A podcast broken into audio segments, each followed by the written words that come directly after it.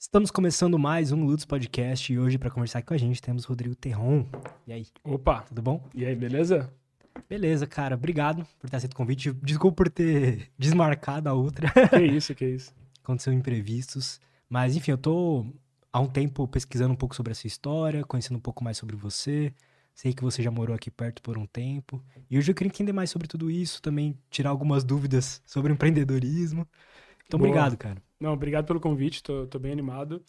É, também acompanho teu conteúdo já, já há um tempo, acho bem maneiro. Gosto muito do formato de podcast. Maneiro. Eu acho que é o tipo de conteúdo, talvez, que eu mais gosto de fazer. Maneiro. E, e sempre é, é legal passar em podcasts diferentes, que são perguntas diferentes, então você acaba sempre contando coisas assim diferentes. Bora lá. Maneiro, cara.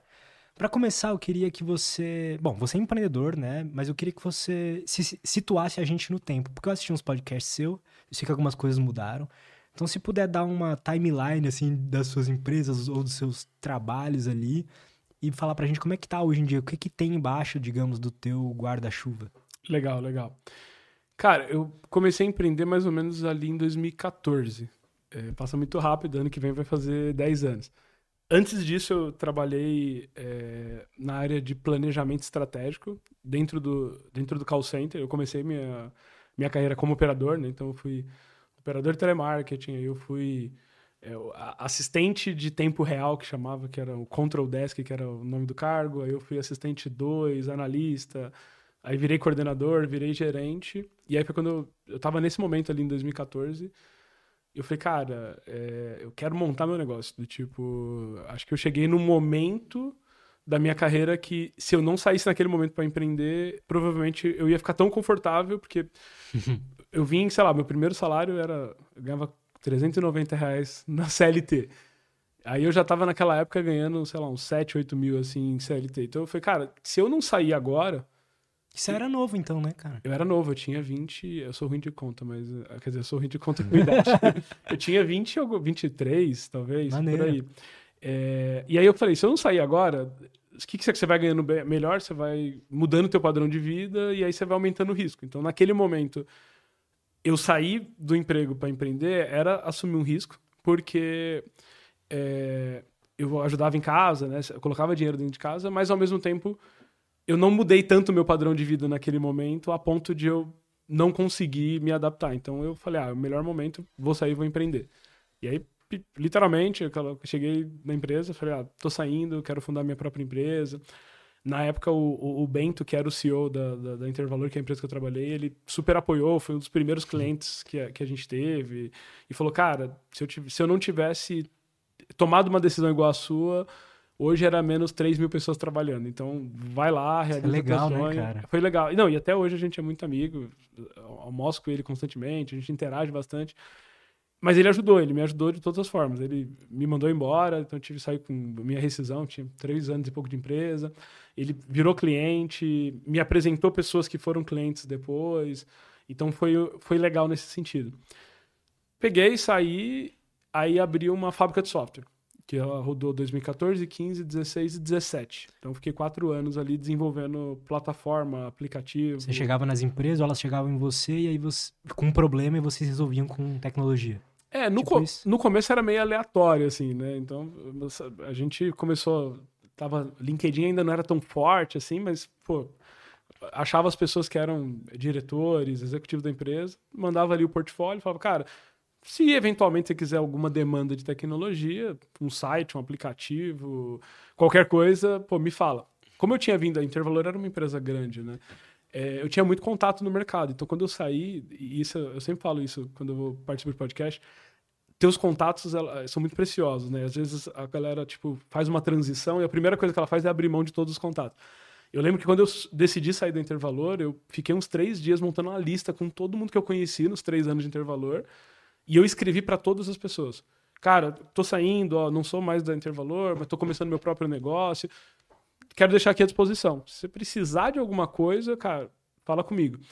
Então, os primeiros clientes veio Que disso, maneiro. sabe? Veio de um contato, ou uma pessoa que não contratou, mas se indicou. Que é aquela coisa, a, a galera vai associando, né? E aí a gente foi criando uma basezinha de clientes ali, né? Quando já tinha, lá, seis, sete clientes, a gente já foi criando uma pequena reputação. Então as pessoas olhavam e falavam assim: ah, tem uns meninos lá, desenvolve e tal. A gente começou a acessar muito evento. Então, 2014, 2015 não tinha tanta startup igual tem hoje. E começou a ter os eventos, tinha muita aceleradora de startup. Então, a gente começou a ir em todos os eventos. Aí nesses eventos, daqui a pouco eu fazia pitch, daqui a pouco acabava o evento, eu trocava ideia com os outros empreendedores. E, e foi ali que, que a gente começou a, a, a entrar no ecossistema que estava se formando ali, no momento que ele estava se formando, e, e, e, trabalhar com tecnologia. Quando foi 2017, eu tive um, um, um evento, não um evento, evento, foi um evento, mas acho que um evento histórico assim na minha trajetória que, que mudou minha vida para sempre, que foi participar de um hackathon, que foi uma maratona de programação. É... Eu sempre quis participar de um negócio desse. É animal. Parece legal.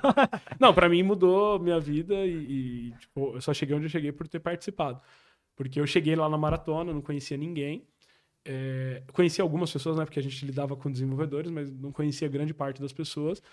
E, e o hackathon, ele é uma competição. Então você chega lá, a galera fala, galera, começou, monta a tua equipe e os problemas são esses. Aqui as tecnologias que vocês podem usar, resolve aí. E aí eu me vi naquele momento, tava eu, os meus sócios, falei, cara, vamos montar um time aqui. Aí vem um cara e fala, cara, vocês estão usando inteligência artificial na solução de vocês? Eu falei, cara, não, tipo, eu não tenho solução ainda. Não, então dá uma olhada nessa API aqui que é legal. Ah, não sei o quê, ó, olha, olha esse site aqui. Ah, tem uma videoaula. Então você, você começa a ter acesso a muito conhecimento num intervalo muito pequeno. Tem que ser rápido, né? É, Dois começa dias, né? no sábado cedo, sábado ali na parte da tarde você já tem que saber o que você está fazendo. Minimamente você já tem que ter uma boa ideia. E aí você vira à noite codando aquilo, né? Montando ali um, o que a gente chama de MVP, que é uma primeira versão para teste.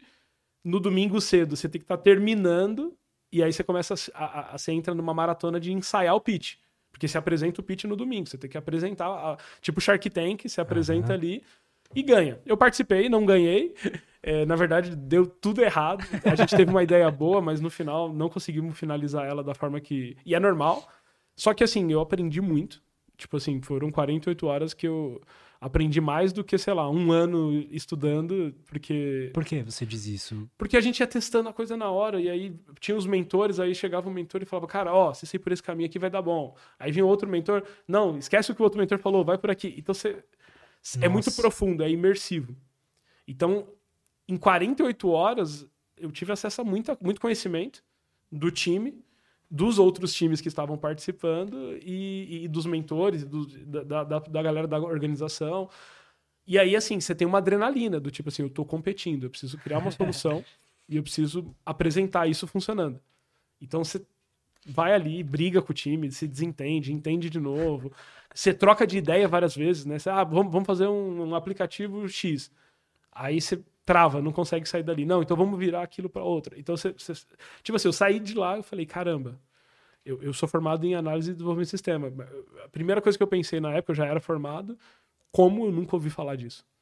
E eu saí incomodado com isso. Eu falei, cara, como eu nunca ouvi falar disso? Como eu nunca. Cara, não é possível.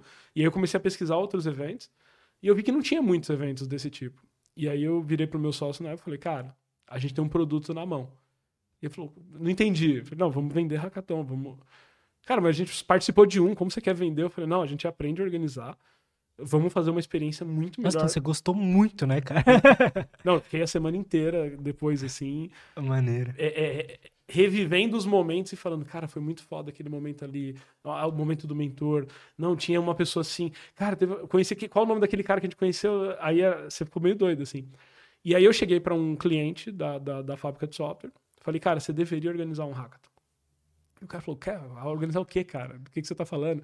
Eu falei, não, ó, deixa eu te falar. Você tem várias soluções de tecnologia, você quer aumentar teu time, você quer se envolver com os devs, é, pô, você quer posicionar melhor a marca. Eu tenho uma solução que faz tudo isso em dois dias para você. O cara falou, cara, vamos fazer esse negócio aí, então, esse negócio deve ser bom. Mas, mas seu pitch foi bom. Não, e é verdade, é porque verdade, assim, é, é, no hackathon você faz uma ação para quem está dentro da empresa, que é, geralmente os funcionários são os mentores. Então a galera tá ali interagindo, você traz a comunidade de tecnologia para dentro, você pode contratar pessoas, você traz seus fornecedores. Então, assim, por exemplo, a, a, gente fazia com as marcas, por exemplo, eu lembro quando a gente fez o Uber Hack. Eu falei, Uber, quem que é parceiro de vocês no Brasil? Pô, a Localiza. Cara, chama a Localiza. Ah, o, o, Google, a gente usa Google pra caramba. Cara, chama o Google. Ah, a gente tem Uber Eats aqui, cara, traz o Uber Eats. Então a gente juntava todos os parceiros da marca e criavam uma puta experiência para todo mundo. Na hora do jurado, cara, quem quer ser o maior cliente? Com quem que você. A, Uber, no caso, eu lembro. Com quem que você precisa se relacionar? Cara, a galera que é do Ministério Público, relacionado à mobilidade. Esse cara vai ser nosso jurado. Chama lá. Vamos chamar o presidente, não sei o que, para ser, pra ser jurado. Porra. Então, era uma ferramenta muito poderosa. e eu me sentia assim, eu tô organizando, sei lá, tipo, uma fe... era minha festa, porque no final, é, é, é eu, o Abraão, que é, que é meu sócio, a gente se divertia muito ali, era, tipo, eram os nossos convidados ali, sabe? A gente fazia uma puta recepção legal, mas gerava um benefício para a empresa gigantesco. E aí a gente fez um. O objetivo final disso é, além desse que você falou, mas vamos supor, o, o principal é encontrar talentos ou não?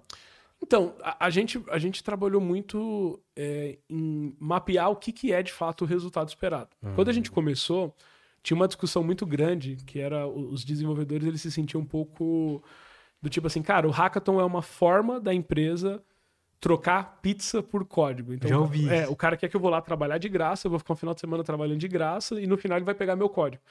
Então a gente falou: não, cara, a gente vai proteger vocês disso. Então a propriedade intelectual de tudo que está sendo criado é do participante. Tanto que assim, a gente brigava com as empresas, porque a empresa vinha e falava: não, eu quero fazer um hackathon porque eu quero as ideias. Eu falei: não. Eu falei: as ideias não. A ideia é do cara. Eu falei assim: se você organizar um concurso de culinária e alguém traz uma receita de família e faz e ganha o concurso, a receita de família passa a ser sua? Não. Você está criando um ambiente para valorizar o trabalho dele. Ah, e o que, que eu ganho para fazer isso? Cara, você pode contratar ele. Você pode é, investir na ideia. Você pode comprar a ideia. Você pode é, é, é, fazer uma discussão ali que aquela ideia não é a ideia que você vai usar, mas, pô, a tua equipe vai ter várias outras ideias a partir daquilo. Então a gente meio que. É, é a gente se posicionou muito forte. Então a gente falou, cara, no hackathon da Xiaomi nunca vai ter um hackathon que fere a propriedade intelectual do desenvolvedor. E a comunidade abraçou, falou, cara, os caras são muito fodas, tal, os caras eles realmente respeitam. A gente chegou a rejeitar o projeto. Teve uma vez que uma empresa chegou e falou, cara, tô com uma sacada aqui, não sei o que, a gente quer fazer um hackathon, a gente vai dar é, é, o prêmio em barra de ouro. Aí eu falei, cara, sério, pô, maneiro, cara, diferente, foi meio perigoso, mas, mas beleza, mas a gente quer a ideia. Aí quando o cara falou isso, eu falei, pô, cara, a gente não, não consigo te ajudar. Porque se eu te ajudar, eu tô, tô, tô prejudicando alguém. Eu tô, você vai roubar a ideia de alguém. E, e não é essa a intenção da, da competição. Então a gente meio que pegou esse posicionamento e a gente subiu a barra, cara. Então, nosso evento, quando a gente ia ali, Pô, galera, ah, faz um hackathon, dá coxinha pra molecada. A gente fala, cara, não, o cara vai ficar 48 horas aqui trabalhando, tem que ter uma alimentação boa, tem que ter comida. Total, Pô, ah, dá energético infinito. Não, cara, tem que cuidar do cara.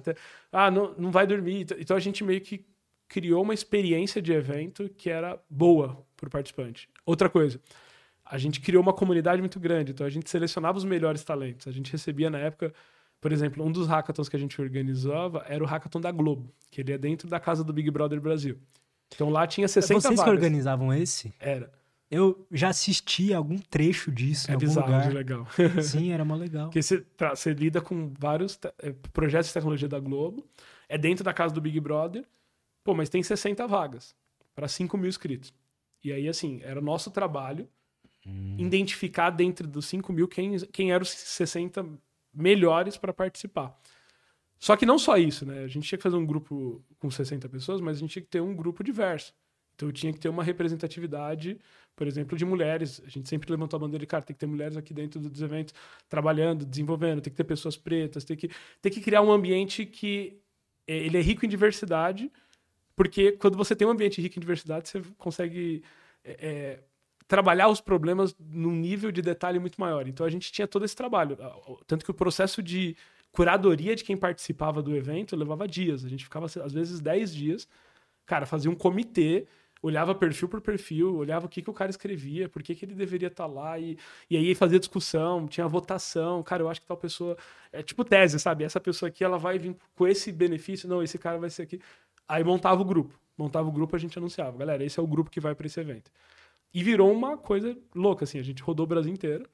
A gente fez evento, pô, cara, uns 12, 13 estados presencialmente. É, com quase, cara, muita marca grande. A gente fez Globo, Uber, Itaú, Santander, Quinto Andar, Móvel, iFood, Banco Original. É, Putz, Santa... Cara, muita marca. é Loft, é... Reclame Aqui. Cara, marcas assim. De todas as indústrias que você imaginar.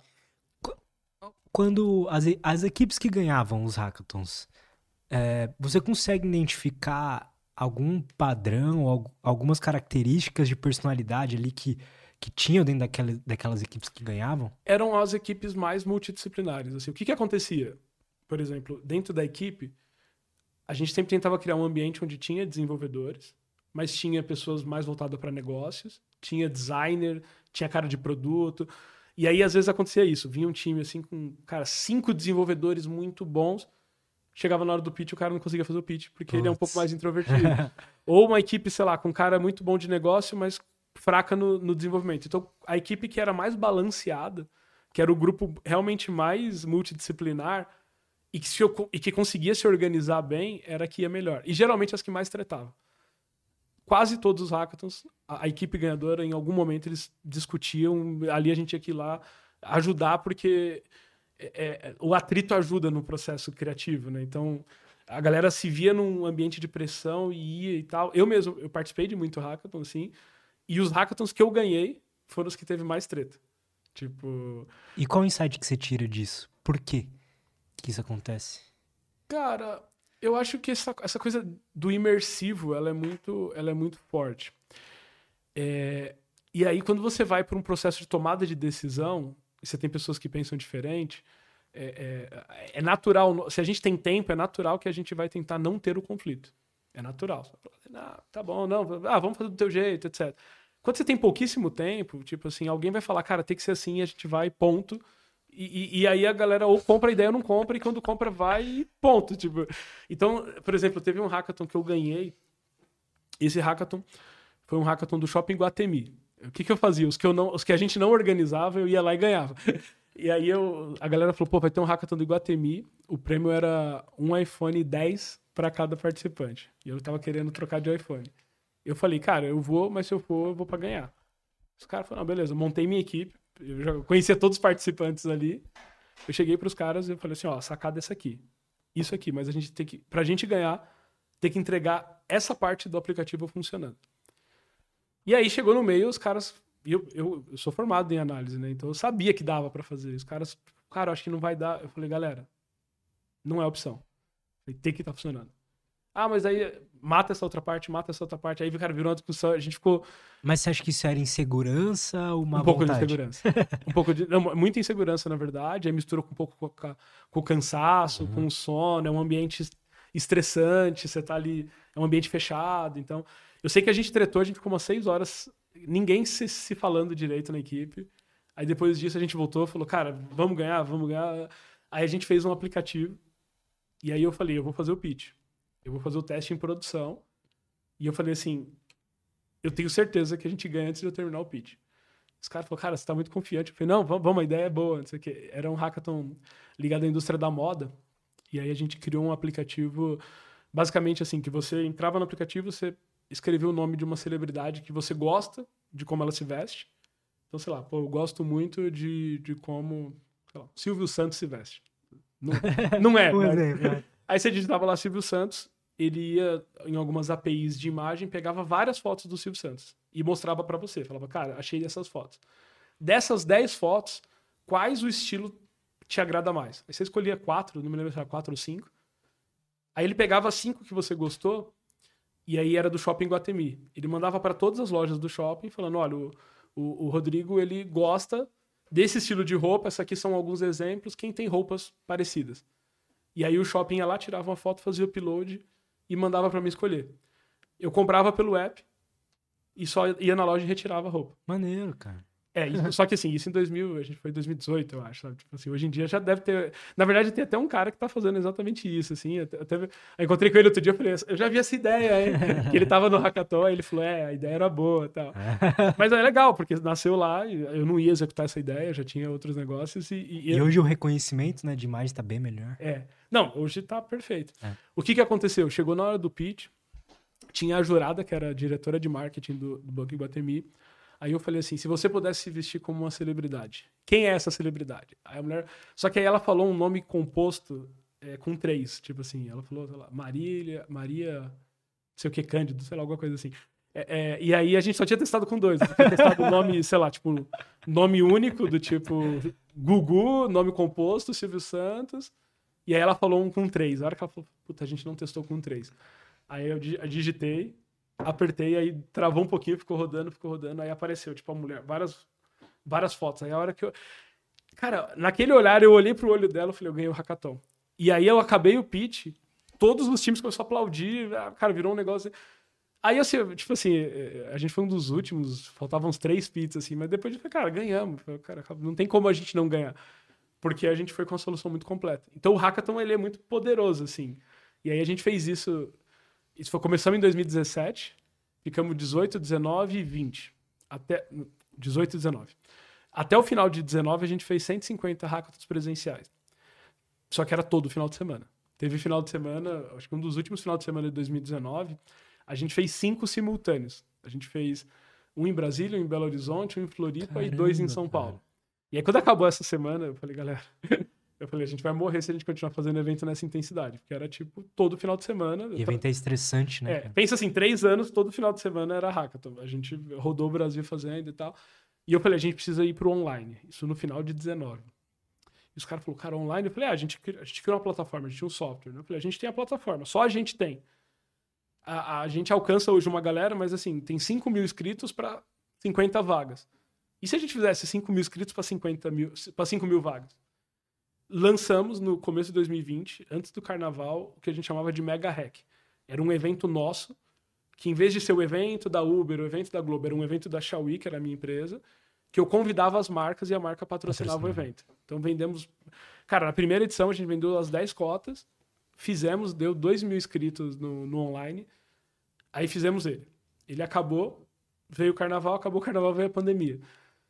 Quando o primeiro sinal da pandemia, eu falei, eu falei, galera, faz um Media Kit, lança mais cinco edições do Mega Hack e a gente vai fazer o Mega Hack até o final do ano. Aí fomos com todas as marcas, eu falei, cara, a gente tá com o calendário de evento online até o final do ano. E a gente estourou de vender, tipo, foi o melhor ano, assim, de resultado da, da, da Xiaomi. Só que ficou muito cansativo de novo. É, eu e o Abraão, a gente era os hosts, né? A gente fez mais de 400 lives em 2020. Então era, tipo assim, era 5 da tarde era live de abertura do hackathon, sei lá, do iFood. 6 da tarde era live de mentoria do outro. 7 era live do. Então, assim, a gente fez muito, muito, muito conteúdo. É, a galera tem uma gratidão muito grande, muita gente até hoje, cara, poxa, o Wii mudou minha vida. Eu tava desempregado na pandemia, aí participei do hackathon, conheci a pessoa, arrumei um emprego, montei minha empresa. Hoje eu sou sócio, investidor de alguns negócios que nasceu em hackathon Maneiro. da Xiaomi e tal. É, mas aí eu, a gente juntou ali mais ou menos 150 mil desenvolvedores na nossa base. E foi quando eu falei assim para o Abraão, falei, cara, a gente tem que vender alguma coisa para esses caras. Vamos criar um produto de educação. Vamos vender curso para eles. A gente já ajuda eles na carreira deles. Se a gente trazer um bom produto de educação, cara, a gente vai crescer muito. E eu tinha um parceiro de educação que era a Rocket City. Então liguei lá para Rocket City falei, galera, ó, pô, amo a parceria que a gente tem, a gente é super parceiro, trabalha junto já desde o começo. A Rocket City é de 2017 também. Desde o comecinho da Rocket, fizemos já evento presencial junto, fizemos evento online, mas a gente vai virar concorrente. Eu vou eu vender curso. E aí o pessoal da Rocket City falou, cara, por que a gente não junta tudo, cria um megazord aqui da, da, da tecnologia, vira uma empresa só, a gente já se conhece, já trabalhamos junto, já tem sinergia, a base tem intersecção tal. E naquele momento a gente falou, pô, sacada é boa, né? Do tipo, cria ali, faz um barulho no mercado, a gente fez essa fusão, foi super noticiado, assim, foi legal. Fizemos isso em 2020, no finalzinho do ano. Quando foi dia 4 de janeiro, é, um fundo de investimento me procurou. Falou, cara, vocês estão captando dinheiro, vocês precisam de dinheiro, tô vendo o que vocês estão fazendo. A gente tem 1,5 bi de dólar para investir em empresas é, de natureza de tecnologia e vocês são interessantes, tal, tal. A gente foi conversando, conversando, conversando. Aí depois de um tempo ele falou, ó, oh, eu menti para vocês. a gente não quer investir, a gente quer comprar a operação de vocês para por dentro de uma empresa aqui que faz parte do nosso grupo. Faz sentido para vocês? Aí o cara ainda falou assim: é uma outra fusão. Vocês acabaram de fazer uma fusão, você vai fazer outra fusão. Você quer? E aí a gente analisou bastante, viu que tinha um potencial muito grande. Falou, pô, essa sacada é legal. Decidimos seguir, fizemos a, a, a venda. É, isso em 2021. Aí, anunciamos lá no final de 2021, pô, vendemos 100% da operação, tudo mais. No começo de 2022 eu, eu, eu virei o CEO da operação e fiquei até o... Calma, então deixa eu só. Volta um pouco. Muita informação. Vocês. Você uniu a, Shao, a com a Rocket City. Exato. Rocket City, Rocket City, pra quem não sabe, é uma escola de programação, digamos. Exatamente, forma talentos em tecnologia. Boa. A Xiaomi fazia eventos com esses talentos. Então Ótimo. E aí vocês uniram. E depois, essa operação unida já Foi foi, comprado. foi comprada, entendi. Exatamente. Então a Rocket City e a Xiaoyi juntas compradas. Isso.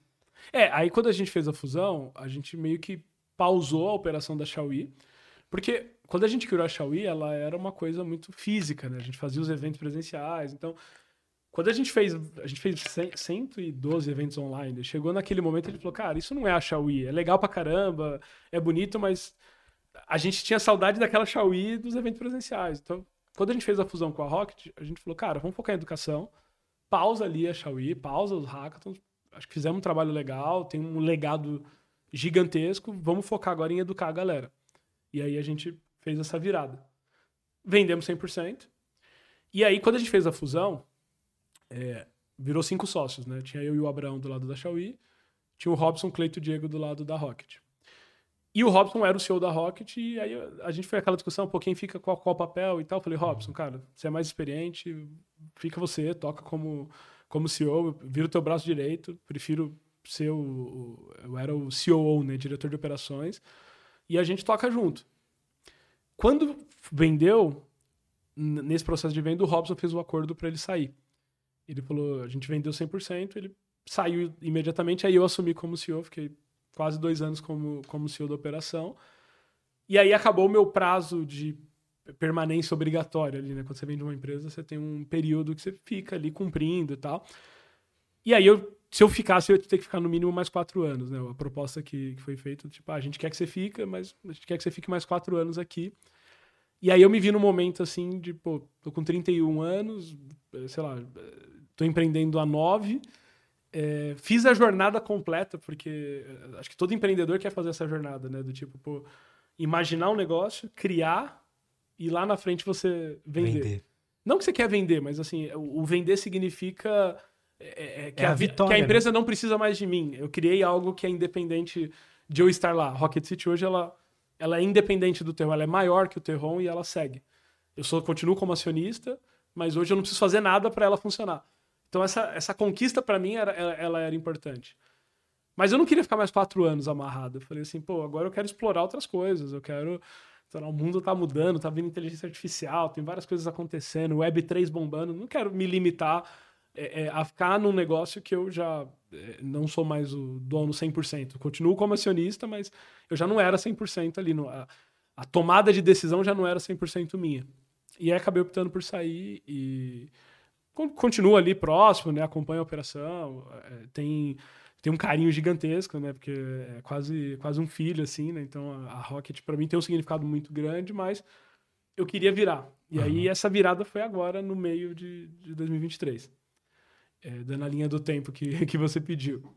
Só que aí, mais ou menos ali em 2021, quando a empresa foi comprada, eu, eu recebi uma grana né, de, da, da venda da empresa e, e aí eu comecei a... Eu não sou um cara do- dos investimentos tradicionais, né? Então, eu invisto hoje, mas eu nunca fui o cara de investir em bolsa, investir em ação. Falei, cara, eu gosto de startup, eu gosto de empresa, então eu, eu, eu falei, eu quero investir em outras empresas. Então eu comecei ali uma jornadinha de ver negócios que eu gosto, que eu acredito, que eu acho que tem potencial e, e investir. Então eu investi, assim, algumas não é tão conhecida, mas a NG Cash é um investimento bem conhecido, que é um banco da geração Z. Eu sempre gostei muito do mercado financeiro, mas nunca empreendi no mercado financeiro. Quando eu vi um banco da geração Z, eu falei, puta, cara, esse negócio é legal. Ideia boa, né? Eu vi lá É puta sacada site, vi- a, a identidade visual e a forma que vocês comunicam é bem legal. É, então, aí fiz um investimento lá, aí surgiu uma outra startup que é um software para ajudar a galera que trabalha de casa se comunicar melhor com a empresa e tal. Falei, pô, isso aqui é maneiro, geral vai ficar no home office, vou investir, fiz um investimento. Aí eu fiz um investimento em um fundo, que é tipo, aí eu investi no fundo e esse fundo investe em várias startups, que é bem comum também, né? Quem, quem acaba investindo, seguir esse caminho, do tipo, em vez de eu ir lá escolher um, eu investir e com o dinheiro que eu investi, sei lá, ele vai investir em 30 empresas. E aí é, é, acaba, tipo, você tendo mais chance de ter um negócio ali que vai ficar gigante, etc. Acabei de fazer um investimento numa empresa de educação que está olhando para ensino fundamental. É, eles estão começando com um desafio de como usar AI para aumentar o índice de aprovação no Enem, etc. Mas eles querem mexer todo no, no, tudo de ensino fundamental usando inteligência artificial. Que é um negócio que eu acredito pra caramba. Pô, isso é maneiro. É, e tem uns outros negócios, né? A gente tá falando né, de suplementação, tô olhando para algumas coisas assim da, da indústria de bens de consumo, né? Não, que não é só tecnologia, eu quero olhar um pouco para coisas que não são tecnologias. E fiz um investimento que é, é, esse talvez é o que eu tinha menos conhecimento que é na área de games, que é a Luz Grandes, né? Eu, eu olhei a Luz Grandes e falei, cara, isso é gigante e tal. E, e, e para mim é muito questão da comunidade, né? Então eu falei, pô, quando a gente criou lá a Xiaomi, a gente fez uma comunidade com 100 mil pessoas. Aí a gente juntou Xiaomi e Rocket, a gente fez uma comunidade com um milhão de pessoas. Quando eu olhei a Los Grandes já tinha 10 milhões de pessoas, eu falei, cara, é um nível de comunidade que eu ainda não acessei. Então eu me interessei bastante. Eu nunca fui gamer, né? Eu sou um, um fake um fake nerd, mas porque eu não tinha nem internet, nem computador, nem videogame, então não, não tive assim, não cresci jogando. Eu cresci uhum. brincando com outras coisas e tal, mas não cresci jogando. Ah, puta, jogava pra caramba. Não, não jogava. Na verdade, não jogava quase nada.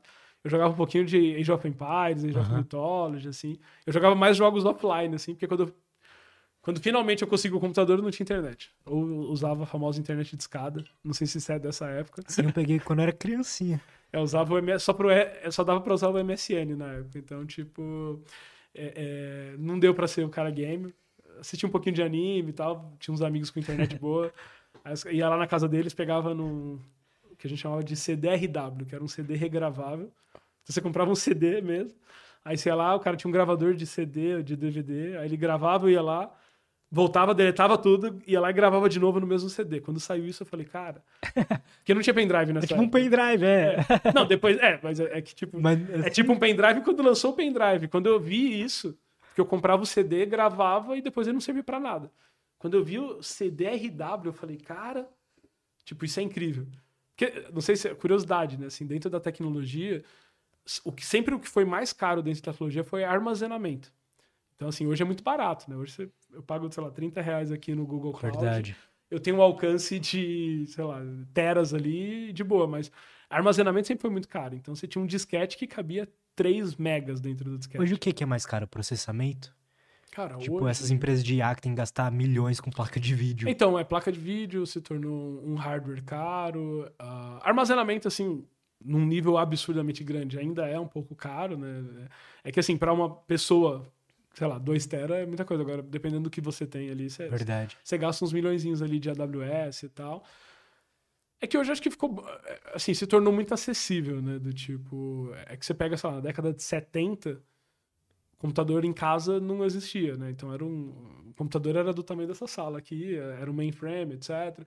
Então aí veio o computador pessoal. Foi muita a proposta da Apple, né? Steve Jobs foi o cara que falou, cara, vai ter computador na casa de todo mundo. E ninguém acreditava nisso até chegar nos dias de hoje, assim, hoje, hoje não dá para falar que é caro, né? A tecnologia ficou muito barato. Total. É, e hoje um celular é um computador, né? Então, tipo, Total. você tem um computador no bolso, é, é, bizarro. Mas eu não fui gamer, não fui, não tinha internet, mas quando eu vi a lousa assim, conheci o, Rodrigo, que é meu sócio lá, eu falei, pô, esse negócio é muito interessante. Aí eu investi, inicialmente a ideia não era eu estar tá tão imerso ali, igual os outros investimentos que eu faço, né? Participo, às vezes, de uma reunião por mês, recebo reporte, etc. Mas eu vi que a Luz precisava de um apoio maior, e aí a, a, a Luz ela tem um negócio bem doido, assim, que é a torcida que me puxou, e tipo assim, então quando eu vi, eu, eu já estava obrigado a estar tá ali prestando conta, é, é, participando e tal, e, e já tem um ano e meio que eu tô ali é, é olhando. E agora fazem quatro meses que eu, que eu saí da Rocket, eu tô envolvido nos negócios que eu investi, então divido meu tempo ali em, em, em várias iniciativas. E agora em novembro eu vou, vou fazer um anúncio é, é de um negócio que eu tô assumindo uma posição executiva de novo. Não, Maneiro. não você CEO, não você o principal Dá um executivo. spoiler de algo, não pode. Cara, po- não posso, posso. É, é na área de Web3. Maneiro. uh, é uma empresa pô, que já tá muito legal, assim, já tem um time relativamente. time de umas 30 e poucas pessoas, já captou investimento, tem um dos maiores bancos do, do Brasil como sócio, já tem uma.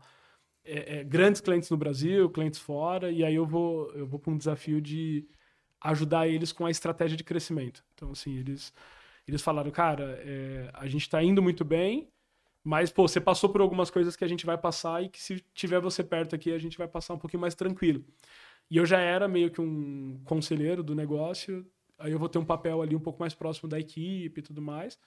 Vou continuar, né, como parte e conselho da Los Grandes.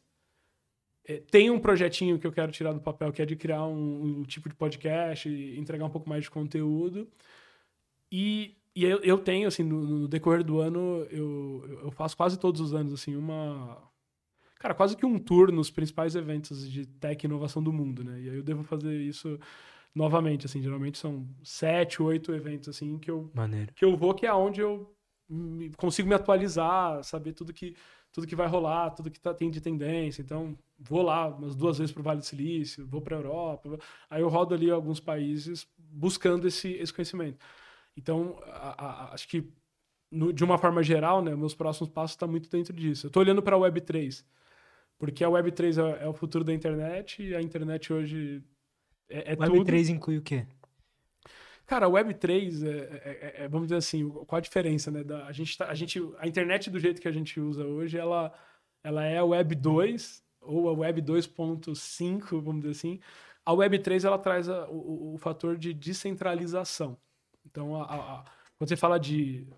Principalmente, o pessoal fala de cripto, eles falam, ah, o Bitcoin. né? O Bitcoin é uma parte, né? Assim, mas acho que o, que o principal fator, acho que o principal mudança no mundo assim que, que traz é a questão de descentralizar, que é de eu não precisar dos intermediários. Então, a- a- quando a gente fala de Web3 é um pouco isso, é, é uma é a economia dos ativos digitais. Então, eu vou ter coisas digitais assim como eu tenho coisas físicas. É, é- é uma economia, vamos dizer assim, é um momento da indústria onde eu vou ter um, um registro seguro, porque hoje sei lá, eu, eu tenho um documento, mas esse documento eu preciso, sei lá, do governo para falar que aquele documento ele é de verdade. Vale. Aham. Mas ele pode ser falsificado. O blockchain ele vem para tipo resolver um pouco disso, essa coisa do, de tipo é um registro que não dá para mudar, não dá para então é- é, tem muita coisa que está vindo aqui co- com, a Web3 que que cara vai revolucionar muito como o mundo existe. Eu gosto muito dessa ideia, cara.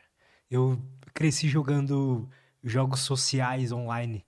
Então, tipo, Rabo Hotel, é, Second Life, tipo, esses jogos, Clube Penguin, esses jogos assim. E era... Pra mim, o que era divertido nesses jogos era ter, tipo, no Rabo, por exemplo, os mobs, né? As, a- os móveis ali dentro e ve- revender aquilo e ganhar dinheiro dentro do jogo. Inclusive, já vendi conta minha por dinheiro real. Então, é- esse negócio de meio que viver online acho que vai ser mais possível, né? É, acho que o mundo. Tanto que outro dia eu tava falando com a pessoa, né? Assim, do tipo, ah, qual foi a, a coleção de NFT que mais valorizou desde a história do NFTs, cara? Ah, não sei. é, Cara, foi skin do CS. Pois é. Do tipo, assim. E eu já gastei uma grana nisso. não, e skin do CS nada mais é do que ativo digital. É um NFT que você Total, compra, vende. total. É, é que ela não perde o valor. Por exemplo, agora lançou CS2, ela, ela valoriza. Então a gente já vive isso. Não é um negócio, ah, a gente vai passar. Só que hoje. Verdade. O que, que acontece assim, com, com o avanço tecnológico da internet, aumentou muito, por exemplo, o, cyberataque, o índice de pessoas que tentam é, é, criar fraudes diferentes. Então, acho que a Web3 traz uma camada ali pra, de auditoria, de segurança que, que ela é necessária. Então, é, quando eu, eu ali conversando né, sobre meus próximos passos e tudo mais, eu falei, cara, eu tomei uma decisão lá no começo da minha carreira que eu falei, pô, se a tecnologia vai mudar o mundo, eu não quero, tipo, sei lá, saber que ela mudou o mundo depois que ela mudou o mundo, eu quero fazer parte da mudança. Então eu sempre quis trabalhar com tecnologia, porque eu enxergo que a tecnologia, de fato, ela muda o comportamento, assim, ela, ela muda tudo. Tipo assim, hoje a forma como a gente se desloca, a forma como a gente se alimenta, a forma como a gente paga as coisas, a forma como a gente compra, tudo mudou por conta da tecnologia. Então, eu olho pra Web3 assim, eu falo, cara, isso aí é o futuro, assim, eu acho que, tipo, vai mudar muito como a gente conhece a internet. Até a questão mesmo de segurança, né, de, não só a questão de é, é, é, transação, né, de pagamentos e recebimentos, mas até a questão de identificar, por exemplo, riscos que você tem, então, do tipo, essa coisa do por exemplo, hoje é muito baseado em confiança, né? Você, você falou, pô, vendi uma conta num jogo. É baseado na confiança. Sim. Você pode passar o login assim e o cara não, não te pagar. Sim. Ou, ou, o jogo pode ir lá te banir e você perder tudo. É, acho geralmente é contra as regras do jogo. Né? É. Só que isso vai, tende a ser algo natural. É igual, por exemplo, sei lá, é, é, é antigamente você, sei lá, vamos pensar 200 anos atrás, você achava um terreno ali, você montava tua casa lá e, cara, virava teu terreno. Tem lei para te proteger disso. Você tá mais de não sei quantos anos aqui, tem, acho que é uso capião que fala, né? Esse terreno passa a ser seu. Hoje não, hoje você tem que ter um. Ah, de quem que é esse terreno? Então, assim, é, na internet é a mesma coisa. Hoje, cara, não é qualquer coisa que é liberado, né? Eu, eu falo Sim. muito isso, assim, faço algumas lives, participo assim, de alguns conteúdos.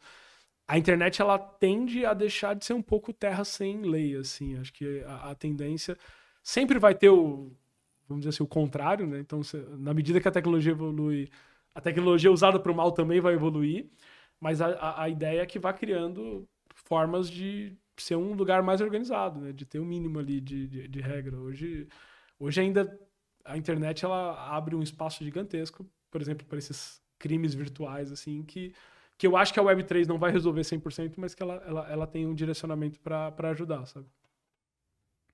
Própria relação com o dinheiro, né? Tipo, Verdade. Por exemplo, tá, tá para nascer aí o, o, Drex, que é nosso real digital. Porque se você for parar pra pensar, cara, porque em 2023 o dinheiro tem que ser um papel um pedaço de ferro que você tem que carregar? Que, te, que é inseguro. Que se eu tô com dinheiro aqui, é inseguro. Pô, eu posso sair aqui na frente e ser assaltado. Então, aí beleza, ah, mas hoje o celular é assaltado, o cara pode acessar minha conta e colocar. Então a gente tem que aplicar segurança dentro do digital. Mas a tendência é que você não tem que andar mais com dinheiro. Eu já não ando mais com é, dinheiro físico. Eu só ando com o celular, que agora tem aquele o Apple Pay lá. Exato. E aí o que, que tem que fazer? O Apple Pay tem que ser mais seguro. Porque hoje tem espaço ali para. Não só o Apple Pay, né? Os aplicativos de banco, etc. Mas se, se você for parar para pensar, essa relação do dinheiro, ela, ela tá mudando bastante, né? E, e eu acho que o Web3 ela faz uma, mudanças radicais assim na forma que a gente compra, vende, interage, na forma que a gente tem esses ativos digitais, etc. Eu sou muito fã desses ativos digitais e sei lá, eu sinto que eu lembro que uma vez eu assisti um documentário de 2013, acho, sei lá, que era da história do Pirate Bay. Lembra do Pirate Bay? Sim, sim. E aí os, tem, o documentário mostra lá, é, é, é filmado de verdade mesmo, ele sendo é, na, sendo auditados lá, né? Falando com o juiz e tal, sendo processados pelo governo, sei lá. E aí é, o cara pergunta assim: ah, mas. Pergunta alguma coisa de. Ah, mas e na vida real, como é que é? O juiz pergunta pro criador do Pirate Bay, ele fala assim: ah, mas a internet é real. A internet é real. Não existe. A, não é que ela é algo que não é a vida real, Sim. sabe? E eu acho que o futuro é a gente ficar cada vez mais unido com isso, sabe? Com o digital. É, vai fazer parte da, principalmente com as mudanças de geração, né? Assim, do tipo, sei lá, a maior parte da população hoje já. Não a maior parte, não, né? Mas uma parte considerável da população já é nativo digital. Então, por exemplo, eu, eu tenho 31 anos, eu não sou nativo digital. Eu nasci ainda no, eu, num período analógico. Eu ainda usei cartão telefônico, é, vivi sem um celular. É, é, tipo, mas hoje, tudo é 100% conectado o tempo todo e, Imagine, sei lá, quando a população, 100% da população adulta for nativo digital. Sim. É, é muito diferente. Nossa, é. E pro bem e pro mal, né? É. Onde que a gente passa mais horas hoje, né? Tipo, no, o nosso tempo é investido aonde? Não é jogando bola na rua, sei lá. Sim. É, é no digital, é conversando pela internet, é consumindo pela internet. É, eu, eu, eu acredito que tem uma tendência, talvez, das pessoas diminuírem um pouco esse uso excessivo. Então, acho que, tipo um TikTok da vida, assim, ele, ele vem como uma quase que uma droga, né, assim, para tipo para ajudar a galera com a ansiedade, com, então você fica ali consumindo aquilo para para tentar de alguma forma ficar Anestesiar. bem. É. Só que eu, eu, imagino que nos próximos anos assim tem uma tendência da galera querer usar um pouco menos, querer um pouco mais dessas experiências reais, porque a pandemia deu uma desgastada muito grande, né? Tipo, na pandemia, acho que a gente teve uma overdose do digital e, e eu, por exemplo, pós-pandemia, cansei um pouco do, de alguns formatos. Falei, cara, muita live. Uhum. Sabe, tipo assim, você começa a falar assim, pô, ah, vai ter um evento presencial. Cara, que legal, vou encontrar gente, vou, sabe, vou trocar ideia. É, é... Agora tem uma tendência ali dos escritórios, algumas pessoas começarem a voltar a trabalhar dentro do escritório e não só home office. Então, não sei o que, que vai acontecer, mas, é, é mas eu acho que a ideia é, tipo, você ter a internet como parte da tua vida, principalmente facilitando as coisas, mas ao mesmo tempo você tá, saber dividir ter um pouco do, do mundo real, assim, né? Porque o mundo só digital, ele pode, pode ser ruim também, né? Eu, é, eu acho que é ruim, mas eu não sou tão otimista quanto você, eu acho. Quanto a isso, eu acho que os algoritmos vão ficar melhores, os algoritmos de recomendação, por exemplo, de conteúdo vão ficar melhores e mais. Tipo, vão conseguir sequestrar melhor a sua atenção. Já sequestram muito bem. Imagina Sim. quando isso melhorar, ou quando não tiver, não for mais uma tela assim separada e for um óculos e tudo mais, eu acho que vai chegar num nível onde hoje já é difícil, por exemplo, para quem é viciado em conteúdo curto, hoje é difícil você tirar o olho dali, sabe? Você meio que não consegue parar, você entra num estado meio anestesiado mesmo ali que você fica, você não consegue parar. Imagina quando isso ficar melhor ainda. É, a gente é, é, vai se tornar um tipo de. Não sei se é um é ciborgue que fala, né? Que é, é. meio humano, meio máquina, né? Do tipo, Total. Que a partir do momento que isso virar um, um acessório que está conectado, que, que já é um pouco, né? Por exemplo, o relógio eu já uso já é. ele 24 horas. Eu durmo com ele, acordo, ele já está lá medindo meu sono, medindo meus batimentos cardíacos. A partir do momento que for um óculos que, que talvez vai ser menos, vamos dizer assim, menos cansativo, porque hoje você tem que ficar carregando, segurando, olhando, às vezes ela, ele cansa, talvez quando for um. Você viu aquele do Ray-Ban lá? Sim, Interessante, né? É Parceria com a Meta, eu acho. É bizarro aquele Eu não sei como vai ser, mas eu, mas eu, eu sinto que, por exemplo, tem uma galera que tá um pouco menos assim, do tipo, pô, não ligo tanto pra rede social, não ligo tanto pra ficar postando o tempo todo. Não, ah, não quero que a minha vida vira um, um álbum de. Tipo assim, eu, eu vejo uma tendência, assim, as pessoas do é, tipo. Tem esse movimento mesmo. É, que, que, que é um pouco de resposta desse uso excessivo, né? Assim. Uma contracultura, se você parar pra pensar. Sim. E que está sendo desenvolvida agora, né? Então. E tem marcas, inclusive, empresas que trabalham meio que nisso, tipo aquelas marcas que fazem aqueles celulares mínimos, né? Que é maneiro. Que, é, tem gente explorando comercialmente já é. o, o movimento. Mas eu, mas eu acho que é uma tendência, assim. Eu, eu... Inclusive, tem até uma tendência, assim, é, é, de desglobalização, assim, das pessoas quererem é, é, sair menos dos lugares onde ela, de onde elas vieram, querer ficar mais no local, mais na, na tua própria cultura. Então, que eu acho que é muito por conta dessa overdose, assim, do tipo, cara, tipo, foi, foi muito profundo e aí agora eu preciso talvez ter um pouco mais de tranquilidade. Mas não sei, eu também. Não sei se eu sou, se eu sou otimista ou, ou, ou, ou, talvez ignorante, porque eu não tenho ideia do que vai acontecer, mas. Mas é, é bizarro, assim, a tecnologia. A tecnologia tem que ser vista como ferramenta, né? Assim, a, quando a, tecnologia está direcionando a gente, não a gente está direcionando o uso, é, é, é, o problema, assim. Caramba. Total. É, eu acho que esse é o ponto principal, assim. Tem gente que está sendo direcionado pela tech e não e não está usando isso para alcançar seus objetivos, assim. Então tem gente que quer usar a internet para, sei lá, vender um padrão de vida que não tem. E não um padrão de vida financeiro, até mental, psicológico. Então, pô, é porque ninguém mostra que tá triste, ou que tá mal, ou que tá inseguro. Ou mostra, né? Tipo, mas é, usa aquilo como. Tem muitas pessoas né, com depressão que vira um personagem ali, colocam um, uma foto X no, no Twitter da vida e, cara, eu vou viver minha depressão atacando as outras pessoas.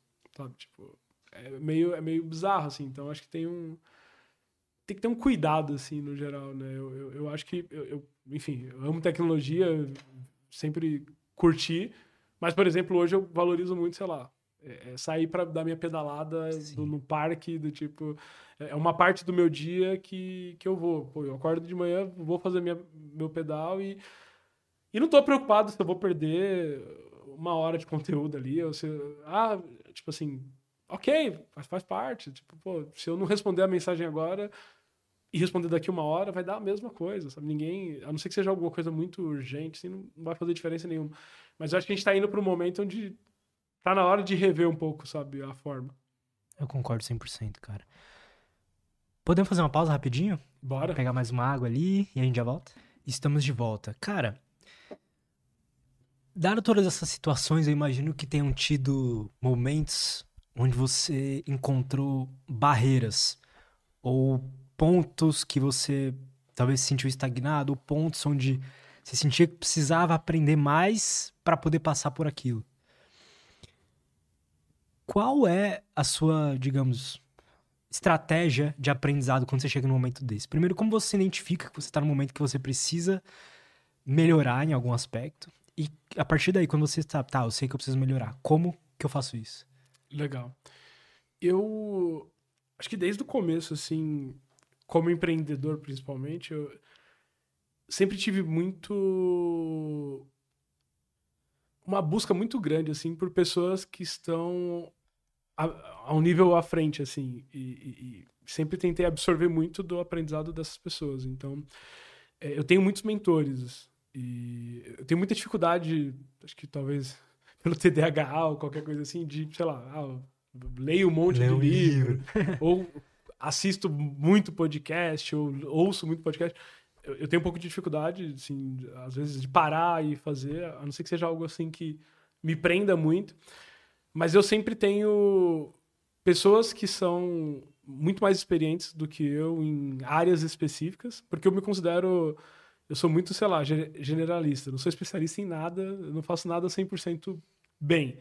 Mas eu vou desenvolvendo skill na medida que eu preciso para pontos específicos. Então, quando eu preciso de um conhecimento de uma área que eu não tenho, eu sempre tenho alguém que tem mais, muito conhecimento nessa área, de preferência que seja um especialista.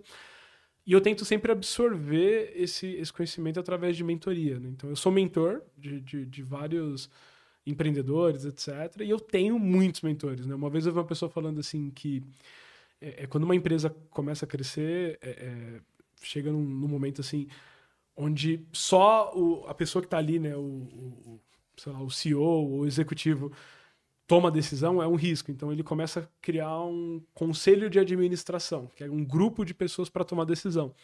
E aí uma vez eu vi uma pessoa falando, cara, a gente tem que ter isso na nossa vida, assim, do tipo, na medida que a gente vai alcançando algum, alguns objetivos, não dá pra gente tomar todas as decisões da nossa vida 100% baseada no que a gente tem de experiência. A gente tem que ter pessoas para consultar. E eu busquei e desenvolvendo na minha, na minha vida, no meu network, assim, várias pessoas com quem eu eu me relaciono com esse objetivo de validar a, a, minha tomada de decisão. Então, por exemplo, eu falei que eu estou dando esse próximo passo de assumir uma posição executiva, etc. Teve algumas pessoas que fazem parte da minha rede, que me conhecem bem, que têm opiniões parecidas com a minha, mas que também têm opiniões muito diferentes da minha, que eu falei, cara, preciso da tua opinião aqui para me tomar uma decisão. E algumas, assim, até cheguei a fazer o exercício de, cara, na lousa ali, sabe? Tipo assim, ó, prós, contras, o que que eu. Por que, que isso aqui deveria ser legal, por que, que isso aqui não. De... Então, eu acredito muito nesse processo, assim. Eu, eu sempre procurei é, é, ter na minha rede pessoas muito melhores do que eu, principalmente nas coisas que eu não sou bom, assim. E tem várias que eu, que eu não sou bom. Eu sou muito bom com network, eu sou muito bom, às vezes, talvez, de, cara, de comunicação, de, de pô, tenho, tenho uma presença, assim, mas, assim, tem muita coisa que eu não sou bom e aí eu, eu sempre tenho pessoas ali para me ajudar a, a, me desenvolver. Eu acho que esse é meu... Sua fonte principal de conhecimento são é, os mentores. Exato. Eu acho que eu aprendo muito com, com quem já passou pelo que eu tô passando, assim, e, e sempre tem, sempre... E, e, não pode ser uma coisa muito distante, assim, né? Eu sempre falo, assim, por exemplo... Se hoje eu tenho, sei lá, a Rocket City, né? A Rocket City era uma empresa ali de quase 100 funcionários. Não adianta eu ir lá pedir para Luísa Trajano da Magalu, que tem, sei lá, 20 mil funcionários, para ela me dar uma dica, porque a realidade dela é muito diferente da minha. Então eu tenho que falar com alguém que tem uma empresa com 150. Porque de 100, provavelmente eu vou para 150. Então, é, é, eu tenho hoje na minha rede de contatos assim pessoas que estão muito distantes. Que aí eu, eu, são pessoas que eu quero estar perto muito mais para inspiração. Mas um mentor tem que ser alguém que está um pouco à frente. Porque se você pegar um mentor que está muito à frente, ou você vai falar, cara, eu não vou chegar, sabe? Do tipo assim, puta, eu acho que eu não vou conseguir chegar nesse ponto. Ou você vai pegar esse conselho e às vezes tomar uma decisão errada. Porque ele vai dar um conselho baseado no que, que ele faria, por exemplo, nesse exemplo da Magalu, o que, que ela faria com 10 mil pessoas trabalhando com ela. E se eu tentar fazer o que ela faria com 10 mil, com 100, provavelmente eu vou tomar a decisão errada. Então você tem que ser sempre. Tem que ter pessoas que estão um pouco à frente. Um degrau acima, digamos, é. não 20. Ou às vezes até no mesmo momento, assim. Eu tenho, ah, eu tenho muitos, muitos amigos, assim, que é, eles estão em momentos parecidos e a gente vai evoluindo meio que junto. Então, na medida que eu vou evoluindo, por exemplo, ah, ele evoluiu também. Então, por exemplo, tem alguns amigos já que passaram por essa jornada de vender empresa. Quando eu fui vender a empresa, eu, cara, eu devo ter falado com umas 20 pessoas que passou por esse processo. E, cara, o que, que você me dá de dica? O que, que você acha que não foi legal no teu processo de venda? O que, que você acha que você errou? O que, que você faria diferente? E aí, essas, e aí, assim, você tem que saber perguntar, né?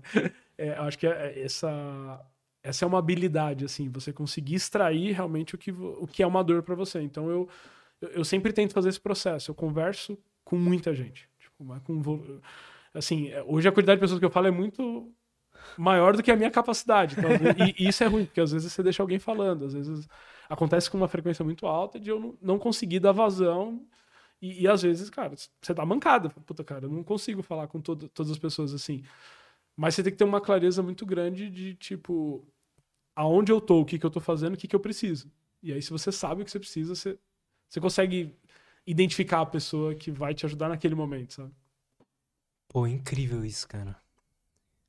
Tem o, tô lendo a biografia do Da Vinci e tem uma, uma das coisas que ele. Porque mostram, né, como que eram os cadernos dele e tal, o que, que ele anotava. E, tipo, constantemente ele tá escrito assim, ah, perguntar tal coisa a X pessoa. E ele anotava muita coisa, né? É, muita coisa. Vários livros, né, ah. de, de, anotação e tal. Mas eu acho que essa habilidade de perguntar é muito boa. E, eu, e tem uma coisa que eu, eu falo muito também, assim. Eu lembro que quando tem um amigo meu, tem empresa e tal, até hoje, assim, já muitos anos que a gente conversa. Eu lembro que quando eu tava na fábrica, a fábrica tava começando a dar certo e eu fui pro hackathon e aí eu fui organizar o primeiro hackathon. E aí ele me deu, ele falou: "Cara, você não tá desfocado?" Eu falei: "Cara, como assim?" Ele falou: "Não, porque você tá fazendo um negócio, tá dando certo, mas aí você tá fazendo outro negócio agora, você lançou um outro produto e tal." E eu lembro que eu, eu, fiquei com isso na cabeça. Falei, cara, será que eu tô desfocado e tal? E aí eu, eu percebi que eu tenho um padrão, assim, de parte do meu tempo é, é designar para coisas que eu não sei se vai fazer sentido. Então é, é quase Como um assim? pareto, assim. 80% do meu tempo eu tô focado naquilo que eu tô fazendo. Mas 20% do meu tempo eu dedico, às vezes, para conhecer pessoas que eu nem sei se faz sentido ou, ou para construir coisas que eu nem sei se participar de projetos que às vezes então, por exemplo, assim, a, a, a, Los Grandes. A Los Grandes, quando eu comecei ali, ela foi para essa camada do 20%. Eu falei, cara, não entendo nada da indústria de games, não sou gamer, mas, cara, tem alguma coisa ali que talvez eu possa aprender. E os meus 80% tava ali na Rocket City. Quando eu fui entender um pouco do creator economy dentro da indústria de esportes, eu comecei a trazer coisa nova para Rocket City. Então você tem que reservar uma parte do teu tempo para coisas não óbvias, assim, coisas que, você não, que, que talvez não faz sentido hoje. E aí. Eu tenho medo de fazer isso demais. É, tem que ter o equilíbrio. Porque eu sou assim, eu fico criando um monte de projeto. Criando não, é me comprometendo com um monte de projeto simultâneo. É, no Vale do Silício tem muito aquela a coisa do fail fast, né? Do tipo, erre rápido e barato. Do tipo assim, então, assim, não é um problema Verdade. você testar várias coisas. Você não pode gastar muito tempo. Então, você tem que testar testou, deu certo, continua, não deu certo, próximo. Mas tem um.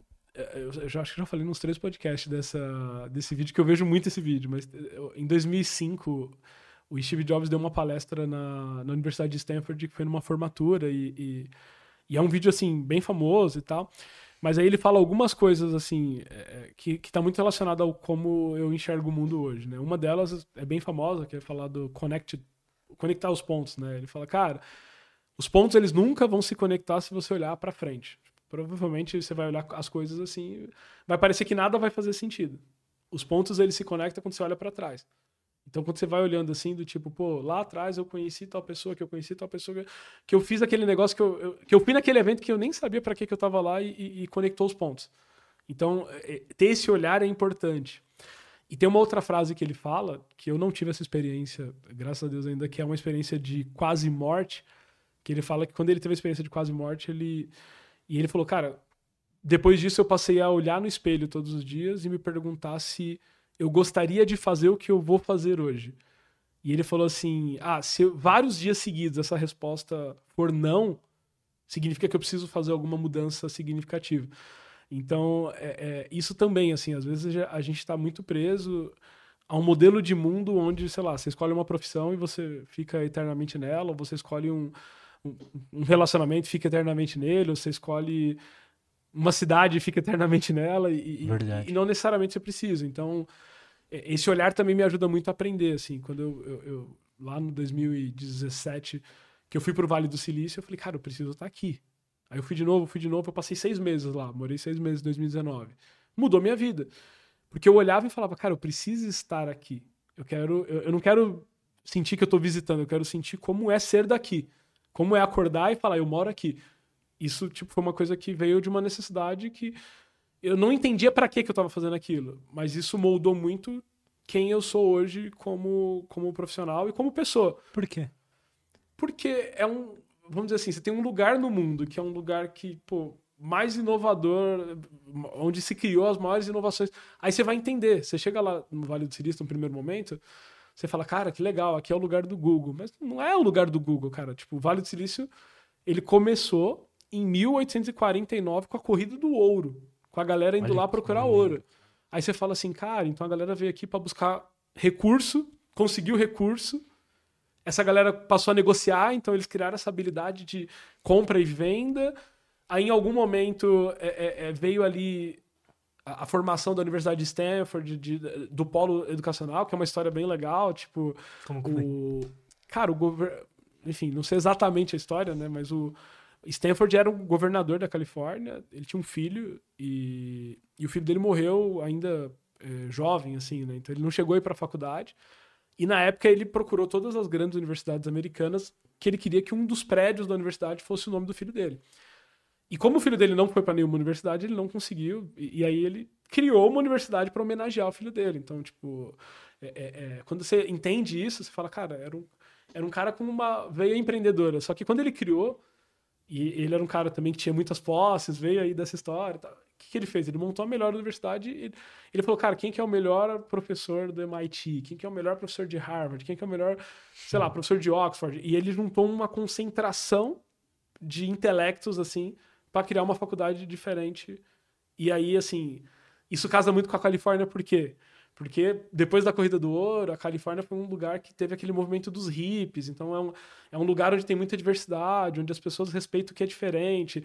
E aí, por respeitar o que é diferente, você entende quando você vai criar um produto, como as pessoas. que você tem que criar um produto para todas as pessoas. Então, tipo, você não entende isso indo lá visitando, passando uma semana, sabe?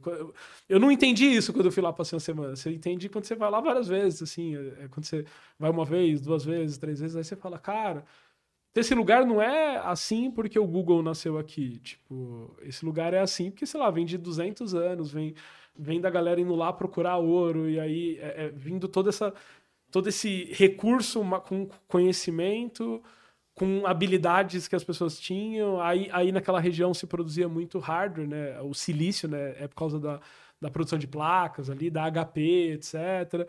Aí você descobre que tinha um professor lá em Stanford que incentivava a galera a criar negócios. E, e aí você vai entendendo, assim. E eu lembro que eu, eu, me encantei muito com o Vale do Silício quando eu vi aquele filme Piratas no Vale do Silício, que é um filme antigo pra caramba, assim. Mas que era que isso. Meu pai sabe? fez eu assistir, eu gostei muito quando eu era criancinha. Não, é bizarro. E, e aí é muito isso. Aí, aí, quando você vai entender, sei lá, o Steve Jobs, do tipo, beleza, você, você tem a figura dele lá com óculos e tal, né? Mas o Steve Jobs, na verdade, ele era um cara que andava descalço, era um cara que era, tipo, super, super hippie, era um cara que, tipo, é, é, é, tinha um padrão de, de, de pensamento e vida totalmente liberal, blá, blá, diferente. Então, você percebe que o que formou aquele lugar é isso. E, e, e, tem essa coisa da. Tipo, sempre tem ali os protagonistas do Vale do Silício, né? Então, tipo, por exemplo, lá atrás, tipo, Bill Gates e Steve Jobs era uma rivalidade em prol da tecnologia. Aí, e, e, sempre tinha um gigante ali que era a IBM. Uhum. Aí agora você tem Elon Musk versus Zuckerberg, que são dois caras. Então, tipo assim, é bizarro como tudo isso criou. Então, quando você entende tudo isso, é muito louco. A gente. É, é bizarro. Eu tive essa percepção assim de, de mundo quando eu fui a primeira vez para a Europa. Porque o Brasil foi descoberto em 1500. Então a gente tem 500 anos, assim, a gente tem muita história que eu acho que a gente é, não documenta, não, a gente não conhece a nossa história. Tipo assim, gente, eu, por exemplo, se eu falar ah, a história dos indígenas, eu, eu tenho um conhecimento quase zero disso. Quando você vai lá para a Europa, que você visita um prédio, que alguém fala, cara, esse prédio aqui tem dois mil anos, tem 1.500 anos, isso é... aí você percebe o valor da história. E aí, tipo assim, os Estados Unidos não é tão mais novo que o Brasil. Mas é, é, eles deram um salto nessa questão produtiva, enfim, não sei se, se é muito pelo capitalismo, se é muito pelo, pela aquela coisa progressista, de, mas assim, uhum. é muito legal. Quando eu fui a primeira vez para Portugal, foi o primeiro país que eu fui na, na, Europa, que eu fui visitar ali vários lugares, e eu fiquei muito, eu fui num lugar chamado, acho que é Quinta da Regaleira, que é um lugar histórico, assim, e aí eu descobri que o cara que morava lá era um brasileiro. Tipo assim, eu fui lendo lá no museu e tal. Falei, caramba, tipo, teve um brasileiro que morou aqui e tal, tal. E aí eu comecei a ter um pouco dessa necessidade de falar com as pessoas e entender. Então, quando eu tava no Vale do Silício, eu, tipo, por exemplo, eu morava em Emerville, que era uma cidadezinha onde fica a Pixar. E o Steve Jobs uhum. foi dono da Pixar. Então eu ia num café, eu falava, cara, será que o Steve Jobs tomou café aqui? Tipo, cara, será que. Aí eu, eu cheguei aí, fui nos restaurantes que ele ia. Aí fui no, ah, no, nesse restaurante ele assinou uma coisa assim, eu falava, caramba, do tipo, pô, eu sou tão humano quanto ele, eu tô no mesmo lugar que ele, talvez alguns anos depois, mas, cara, eu posso ser o cara que vai fazer uma coisa muito grande. Então você começa a tirar um pouco dessas distâncias, assim. Sim. E, e isso me moldou, por isso que eu falo, mudou muito o jeito que eu enxergo, assim. Eu, e aí eu gosto de dedicar o tempo para as coisas que às vezes parece que não faz sentido nenhum. E alguém olha e fala, cara, tipo, sei lá, por que, que você tá fazendo um negócio não sei, tipo, eu tô seguindo a minha intuição. É, eu tenho a impressão lá, que eu nunca fui, mas eu gosto, eu acompanho muitas pessoas de lá, tem muitos cientistas hoje que tem podcast que são de Stanford, enfim, tem todo um cenário digital também que fala muito sobre como é viver lá. A impressão que eu tenho é que lá é, é parece que é uma, é uma parteira de grandes ideias, sabe? Parece que grandes ideias uh, têm tendem mais a surgir lá. Então, na verdade. Boas ideias. É que, é que esse é um assunto polêmico, cara, assim, porque uh, tem gente que às vezes fica ofendido, né? Mas, cara, uma ideia, ela vale nada. É, é, tipo, o que conta, na verdade, é a execução. Então, assim, provavelmente todas as ideias que nasceram no Vale do Silício, também pessoas aqui no Brasil tiveram ideias muito parecidas. Só que a execução, a forma que as pessoas foram lá e, e, e executaram, foi diferente. O que acontece lá, na verdade, é: um, você tem muito recurso financeiro, muito capital intelectual. Então, quando você monta um negócio que você tem uma boa ideia, você consegue dinheiro muito rápido e você consegue pessoas que boas muito rápido. Putz, Exatamente. A gente, sentido. aqui no Brasil, por que, que, é tão difícil? O brasileiro, ele é, ele é muito empreendedor. Tipo, o brasileiro é, o brasileiro é assim. Eu diria que o brasileiro é muito mais empreendedor do que a maior parte das outras nacionalidades. Mas o que, que isso quer dizer? que, que o brasileiro tem, assim, ele quer montar um negócio, assim, você, você percebe. Só que aqui, aí você vai montar um negócio aqui, primeiro, dinheiro é muito difícil. Então, assim, se você vai recorrer a um, a um dinheiro de banco, puta, você tá ferrado. Se você vai recorrer ao investimento, é, você tem pouco recurso para muito negócio. Então, é, é, tem muito empreendedor que não consegue fazer essa barreira de conseguir acesso a capital. E aí, quando você consegue o acesso a capital, você tem muita dificuldade com talentos. Você tem dificuldade de formar uma equipe com talentos de altíssima performance para executar aquilo rápido. Então isso torna criar negócios no Brasil muito difícil. Por isso que quem consegue fazer um negócio no Brasil, etc., acaba crescendo muito. Você pega, sei lá, tipo um case, tipo um Nubank da vida, tipo uhum. um iFood da vida, que são empresas assim brasileiras, ou, ou tipo um Mercado Livre na Argentina, que, pô, que vira gigantesca, etc., foi porque ele conseguiu acesso a capital e ele conseguiu contratar gente e formar a equipe muito rápido. A maior dificuldade do empreendedor é, é formar equipe. Eu, então... eu achava que isso. Eu falava, ah, eu ouvi o pessoal falando, ah, é muito difícil encontrar pessoas boas e tal. Achava que isso era um mito, sabe? Achava que o pessoal tava mentindo. Não, é muito difícil. É, na verdade, assim, é, é, muito difícil você formar boas equipes. Isso. Por quê? Porque é uma, uma equipe, ela é um conjunto. Então, assim, você tem que. É, é igual uma banda, né? Eu vi que tem uns instrumentos musicais uhum. aqui. Então, assim, você pode ter um cara muito bom na guitarra, você pode ter um cara muito bom na bateria, você pode ter um cantor muito bom, mas se você não conseguir ter o conjunto funcionando bem, Olha eu isso. acho que é chuva. Chuva. é, se você não conseguir ter um conjunto trabalhando bem, você não consegue ter uma boa música. Então você tem. É, é, e isso numa empresa é a mesma coisa. Assim, a, maior habilidade que um empreendedor precisa ter é a habilidade de identificar as pessoas que vai encaixar com aquele conjunto e que vai dar certo. Que é um pouco, por exemplo, dentro do game. Assim, às vezes a, a, a, a, gente tem torcida, né? Então a galera pega um jogador aleatório assim e fala: Cara, a Los Grandes precisa contratar esse jogador. Estamos de volta, pessoal. A luz caiu. Com um tempão, acho que uma hora, né? Uma, uma hora, hora. Uma hora sem tem luz. Uma, tem uma hora de podcast que a galera não vai ver. é verdade. Coisas secretas. Mas estamos de volta, vamos bater um papo, tentar ir mais ou menos na mesma linha que a gente estava indo, mas também. É, vou fazer as perguntas aqui, a gente nem lembra onde estava, né? Então, desculpa aí quem tá ouvindo isso depois gravado. É, caiu a luz, a gente não sabe onde estava, a gente vai voltar assim Tô mesmo. Tentando se achar. Cara, ah, lembrei. A gente, acho que a gente tava falando alguma coisa de, de é, de equipe, algo assim. E é, foi quando eu ia te perguntar da, da. Como você lida com o ego das pessoas, sabe? Tipo, algo. Talvez não precisa ser focado na empresa, mas na tua vida também. Como você lida com isso, sabe? Legal. Cara, ego é, é algo assim que. Vamos dizer assim, eu, eu considero, no geral, mais uma. Uma fraqueza das pessoas do que do que algo assim normal. Então, tipo, constantemente eu lido com pessoas que têm muito ego e, e eu sempre tento se a pessoa tem esse espaço para talvez mudança, eu tento mudar um pouco disso. Então, por exemplo, eu tive uma situação com uma pessoa que trabalha comigo recente até, que ela falou para mim assim: "Ah, eu não eu não consigo trabalhar com quem eu não respeito. Tipo, então quando eu trabalho com alguém que eu não respeito, isso me tira do sério e tal. Pessoal, caiu de novo. Estamos de volta. Estão tentando nos calar. Bom, a gente vai tentar mais um pouco. É, então, se você vê que isso aqui tem mais muitos minutos, é porque funcionou, se não, é porque caiu de novo. E se caiu de novo, provavelmente a gente não volta. É. Cara, então, ego. Boa.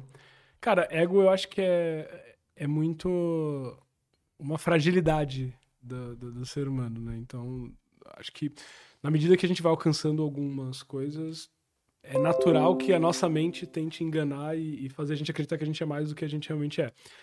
E eu acho que isso acaba se tornando uma fragilidade, porque quando você percebe que você está lidando com alguém que tem um ego elevado, é muito fácil de você até manipular essa pessoa. Então eu já, já lidei com pessoas assim, com egos assim, muito, muito, muito elevado. Você tem que ter um jogo de cintura diferente, mas eu tento sempre trazer um pouco dessa realidade. Então eu já cheguei para várias pessoas assim com ego muito alto e falou: "Cara, posso te dar um feedback?" O teu ego, cara, deixa você fraco. Tipo assim, é muito fácil te tirar de você, é muito fácil te te atrapalhar por causa do teu ego. E tu nem é tudo isso, sabe? Tipo, por que que você tá assim tentando vender essa imagem e tal?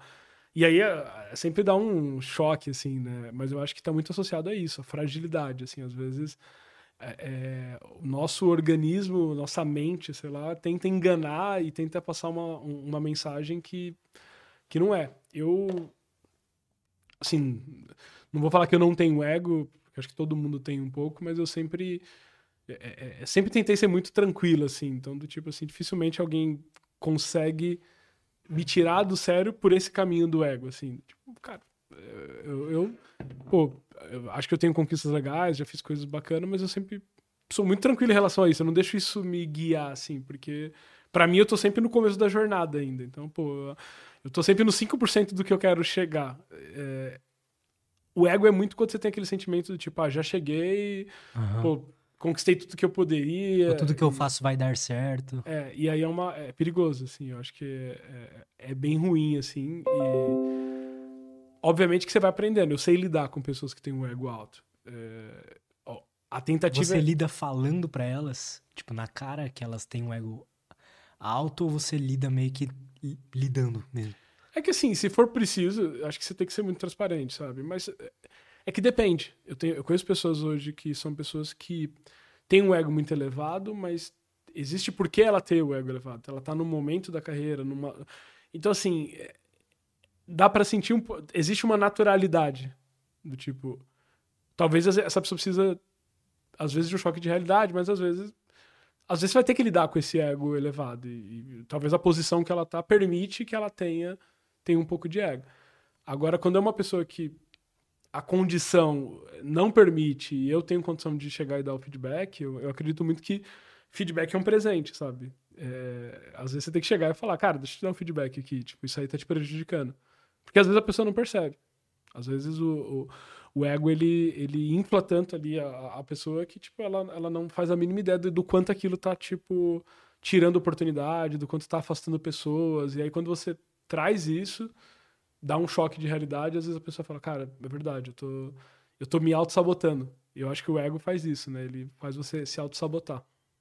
Total. Eu sinto que o ego é talvez uma estratégia do nosso cérebro de pessoas que são inseguras sentirem alguma segurança, sabe? Então, no fundo, é. elas são inseguras, mas é. É um mecanismo de defesa. É.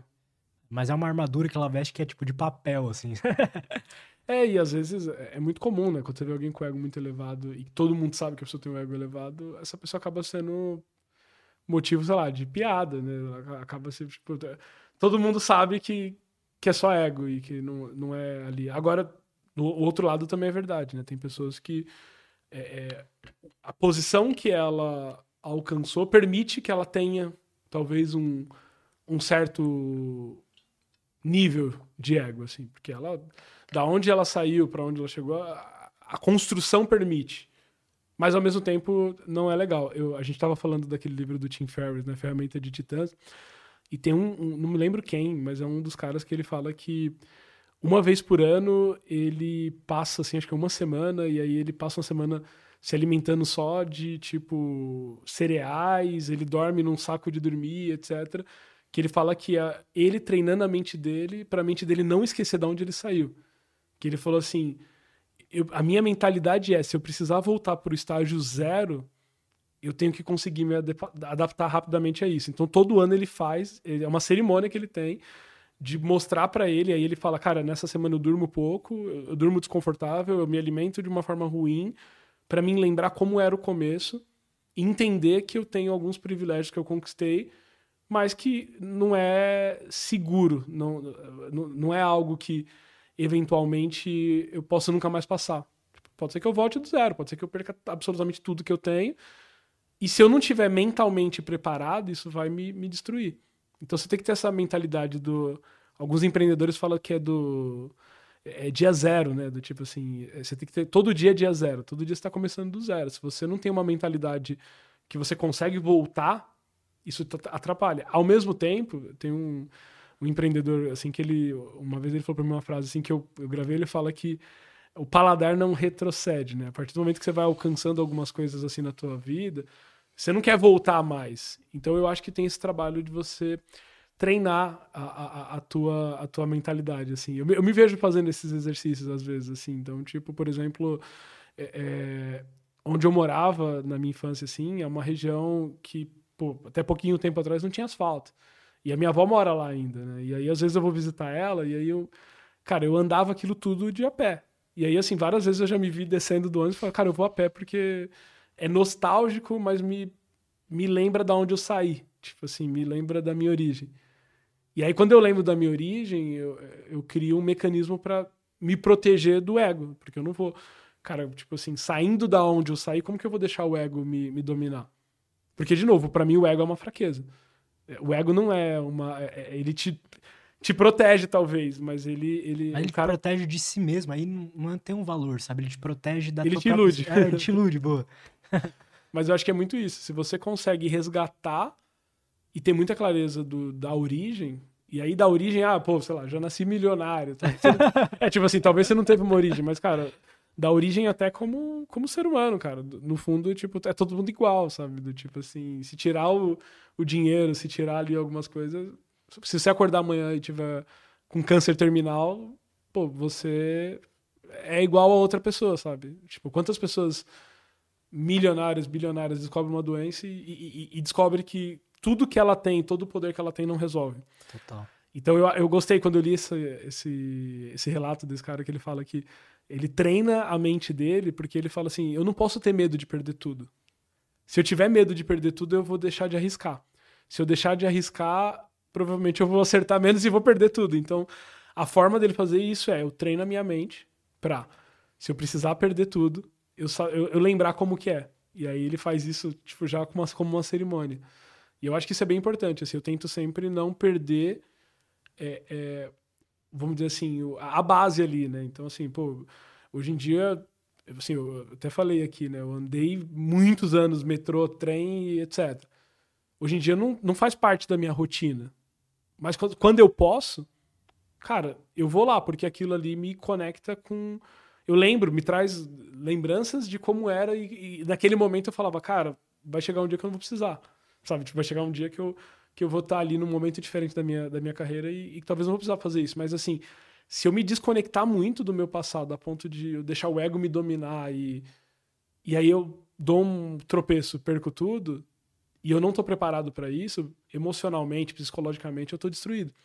Então eu acho que é legal você não perder essa conexão, sabe? Do tipo, eventualmente você vem como eu, assim, do zero. E se você já vem do, do 10, às vezes você não veio do zero, cara, se coloca no teu lugar como humano, sabe? Tipo assim, você é tão frágil quanto o cara que tá dormindo na rua ali que não tem casa. É, a composição é a mesma, sabe? Existe um fator também, né? Quando a gente vai conseguindo conquistar coisas melhores, a gente se desacostuma com coisas ruins, sabe? Ou melhor, a gente às vezes esquece que tá com uma coisa boa. Igual quando eu consegui ter um chuveiro a gás, que é muito bom, tipo de hotel. quando eu consegui, eu lembro que eu fiquei em êxtase, porque era Sim. muito melhor do que um chuveiro normal que eu tinha em casa. E aí, com o tempo, você vai esquecendo desse prazer, sabe? Às vezes tem que ficar forçando estar ali, nossa, isso é, isso é prazeroso, isso é muito bom, que bom que eu tô conseguindo sentir isso, né? É, é algo, é algo é natural, assim, a gente vai alcançar determinados objetivos e, e vai mudar a percepção. Então, tipo assim, a, a roupa, e, pô, agora eu visto uma roupa melhor, então, é, tecnologia, etc. Mas se você perder completamente a conexão, ou, ou, a noção, né, você chegar no ponto de perder a noção do tipo, de que existe pessoas que não têm um chuveiro a gás e, e, e que elas não são diferentes de você, você só teve acesso a isso se você perde isso, cara, é muito ruim. Que aí é muito exercício de empatia. Total. Do tipo, geralmente quem tem um ego muito elevado tem dificuldade de se colocar no lugar do outro. O ego não permite você tentar entender a dor que o outro sente com determinados assuntos. Então eu acho que isso acaba fazendo você ser muito fraco ou muito pequeno. É, tipo, te diminui, sabe? Eu, acho que quando você tem uma postura de ah, eu sou foda, eu sou isso aí tipo, diminui muito, sabe? Você acaba. Na verdade, você é pequeno. Você, tipo.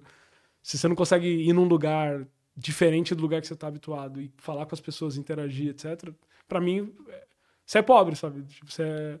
Não pobre financeiramente, mas como indivíduo. intelecto, como indivíduo, você, você tem menos, sabe? Do tipo. Eu acho que o ser humano tem muito essa condição de adaptabilidade. E adaptabilidade é, pô, eu consigo me acostumar com o que tem de bom e melhor, mas eu consigo me acostumar com o que não é de bom e melhor, sabe? Tipo assim, eu, no começo da minha carreira eu trabalhava lá na Luz, no centro de São Paulo, e eu ia ali na, na, na hora do almoço, comia um churrasco grego de 1,50 que vinha com suco grátis, e que, tipo, hoje não faz parte da minha rotina, mas, cara, se eu passo lá, eu falo, cara, pô, esse churrasco grego era da hora, cara. Tipo, eu voltaria lá, não tem problema. Ah, mas mais o quê? tipo assim, tem, todo, todo dia tem gente que tá ali, né? Tem gente que tá ali na posição que eu tava. Então eu tento muito manter isso, assim, né? É, até para não desenvolver o ego é, é, na, na, minha mente.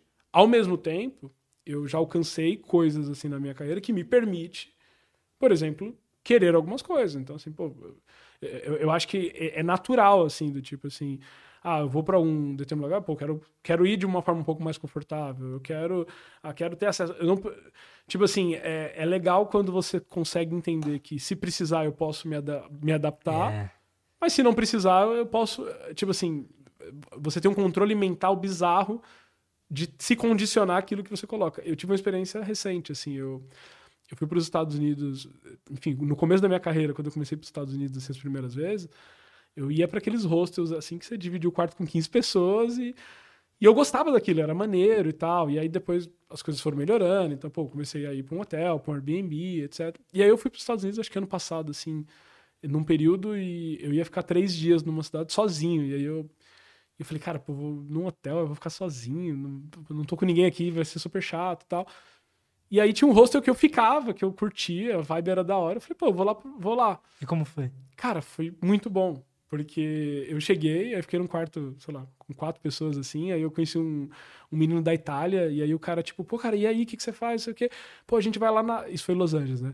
A gente vai lá fazer um piquenique na placa de Hollywood, você não quer ir? Eu falei, cara, eu, eu, nesse dia eu tava de boa, eu falei, bora, vamos lá. Aí foi bizarro, né? Tipo, assim, beleza ah, vamos comprar alguma coisa? Não, vamos lá no mercado, a gente compra umas bolachas, umas coisas, não sei o quê. Aí, aí na hora de passar no, no, no, na catraca ali, tipo, vários caras não tinham bilhete, sabe? Tipo assim, uma coisa assim, super surreal. Eu sei que a gente andou uns 15 quilômetros, a gente subiu lá na placa, chegou lá, eu conheci uma galera pô, de vários países diferentes. E lá eu, tipo, eu era, sei lá, o cara que tava com um grupo de, de pessoas subindo a placa e ninguém estava preocupado se eu era empreendedor, se eu tinha negócio, se eu tinha startup, se eu tinha time de esportes. Tipo, a galera perguntando, tipo, cara, mas e aí, o que, que você gosta de fazer? Tipo, qual que é a tua... O que, que, que você gosta daqui? O que, que é legal? Aí no outro dia a galera, pô, vamos pra praia, sabe? Tipo... Então, assim, eu... Essas experiências não tem preço, né, cara? É não tem preço. Única. Só que eu poderia falar, não, ficar em hostel, pô, não, hoje em dia, não faz sentido, não... Não, não, tipo assim, eu acho que às vezes a gente fica fraco, entendeu? Do, tipo assim, agora, agora para mim viajar eu dependo de ter um hotel. Tipo, aí eu deixo de viajar, aí eu deixo de talvez me expor a, a experiências boas, porque é o meu mínimo. Eu acho isso ruim, assim. Eu, eu acho que, assim, beleza, tipo, dá para ficar num hotel, vou ter uma experiência, tô num, sei lá, numa coisa, cara, vamos pro hotel, vamos ficar. Agora, tipo, pô, se isso não é tão importante, por que não me expor a uma experiência diferente que eu já tive no passado que me conecta com, com o Terron lá atrás, que era sonhador, que falava, cara, um dia eu vou chegar aqui e vou ficar Total. num hotel, vou ficar no melhor hotel da cidade. Tipo assim, tem isso, todo mundo quer alcançar esses objetivos. Mas se, esse, se você alcança esse objetivo isso te desconecta do quem, de quem você era, tipo, isso é ruim. E aí, para mim, isso tá muito associado a, a esse aumento do ego, né? O desenvolvimento ali. Você vai criando um monstrinho, né? E aí, às vezes, você não percebe, mas você virou escravo desse ego. Acho que isso que geralmente acontece. Cara, é interessante isso. Eu passei há pouco. Bem. Traduzir para qual idioma? não ouve a gente não, pô. Eu passei por algo, por uma há pouco tempo atrás que, ah, uns dois anos atrás que fez eu pensar um pouco sobre isso que, tipo, meio que todo projeto que eu fazia dava certo, sabe? Não, um ano atrás, 2022 todo projeto que eu fazia dava certo, eu tava achando que, sei lá, eu tinha alguma intuição, algo a mais que me, permi que me permitia tudo que eu faço dar certo, vai. E aí eu, isso me fez eu tomar várias decisões burras, sabe?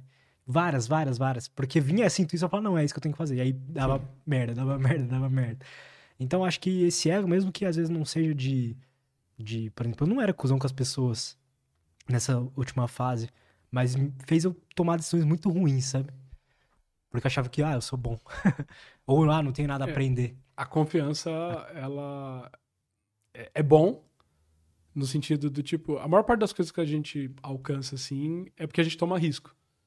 Porque, assim, o que que diferencia as pessoas? O quanto você vai mergulhar no que você está fazendo e, e aí isso envolve riscos. Pode dar muito certo, pode dar muito errado. Quando você tem uma sequência muito grande de acertos, você começa a achar que você não erra. Uhum. E aí é onde é, onde é perigoso, porque aí você você não filtra tanto, aí você, aí você não considera que você está assumindo um risco. Você está tipo, tô, tô, natural, estou indo acertar mais uma vez. E quando você esquece que é, é algo arriscado, é, é, é, ruim. Você vê isso muito com a galera assim que acaba é, é, morrendo, por exemplo, em acidente nos esportes radicais.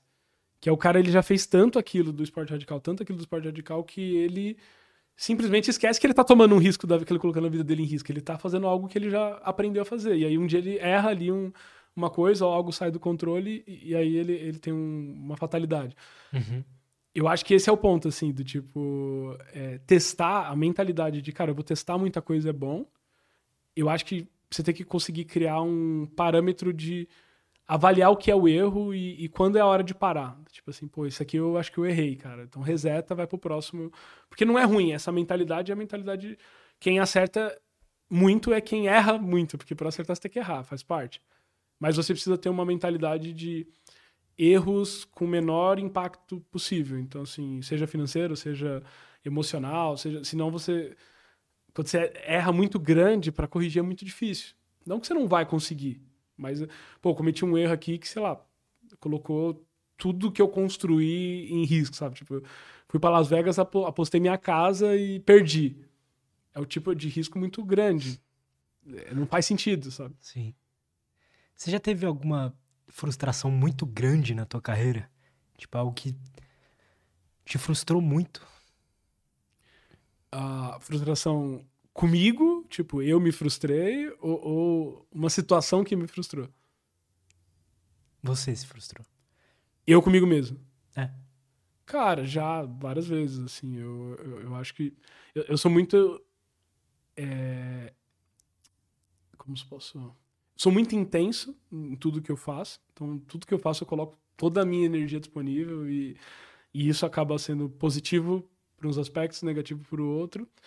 E, ao mesmo tempo, eu me cobro muito. Então, naturalmente, assim, eu, eu, eu, sempre tenho essa relação de, tipo, de se frustrar comigo mesmo, assim, do tipo, puta, cara, por que que eu fiz desse jeito? Como você lida com isso? Dessa dureza consigo mesmo? Cara, eu, eu volto ali pro tema de que eu falei, né, do, do, das mentorias, etc. Então, assim, parte desses mentores, às vezes, eles têm um papel é, é de absorver um pouco disso, sabe? Então, assim, quando eu acho que eu cometi um, uma falha, um erro, eu, eu tento ter uma visão externa. Assim, eu preciso validar isso, assim, porque às vezes uh, pode ser o excesso da cobrança, do tipo assim, nem foi nada tão grave, aí eu tô, tipo, na bad aqui, aí, cara, não, normal, isso aí acontece. Ah, ou pode ser que eu realmente fiz alguma coisa que é, é, que eu não deveria fazer daquele jeito, e aí esse feedback externo ele ajuda você a, a, a colocar. E aí, assim, o como lidar, eu acho que é, é de novo, é, é, quanto antes você consegue resetar a tua mente e, e, e, tipo assim, você tem que mensurar o impacto, assim, do tipo assim, ah, é algo é, que é possível consertar, sabe? Tipo, por exemplo, assim, às vezes a gente lida com pessoas, então às vezes dependendo do que aconteceu, você pode gerar um impacto, às vezes, num, num relacionamento, assim. Você, cara, dá para resgatar? É algo possível? Pô, eu preciso...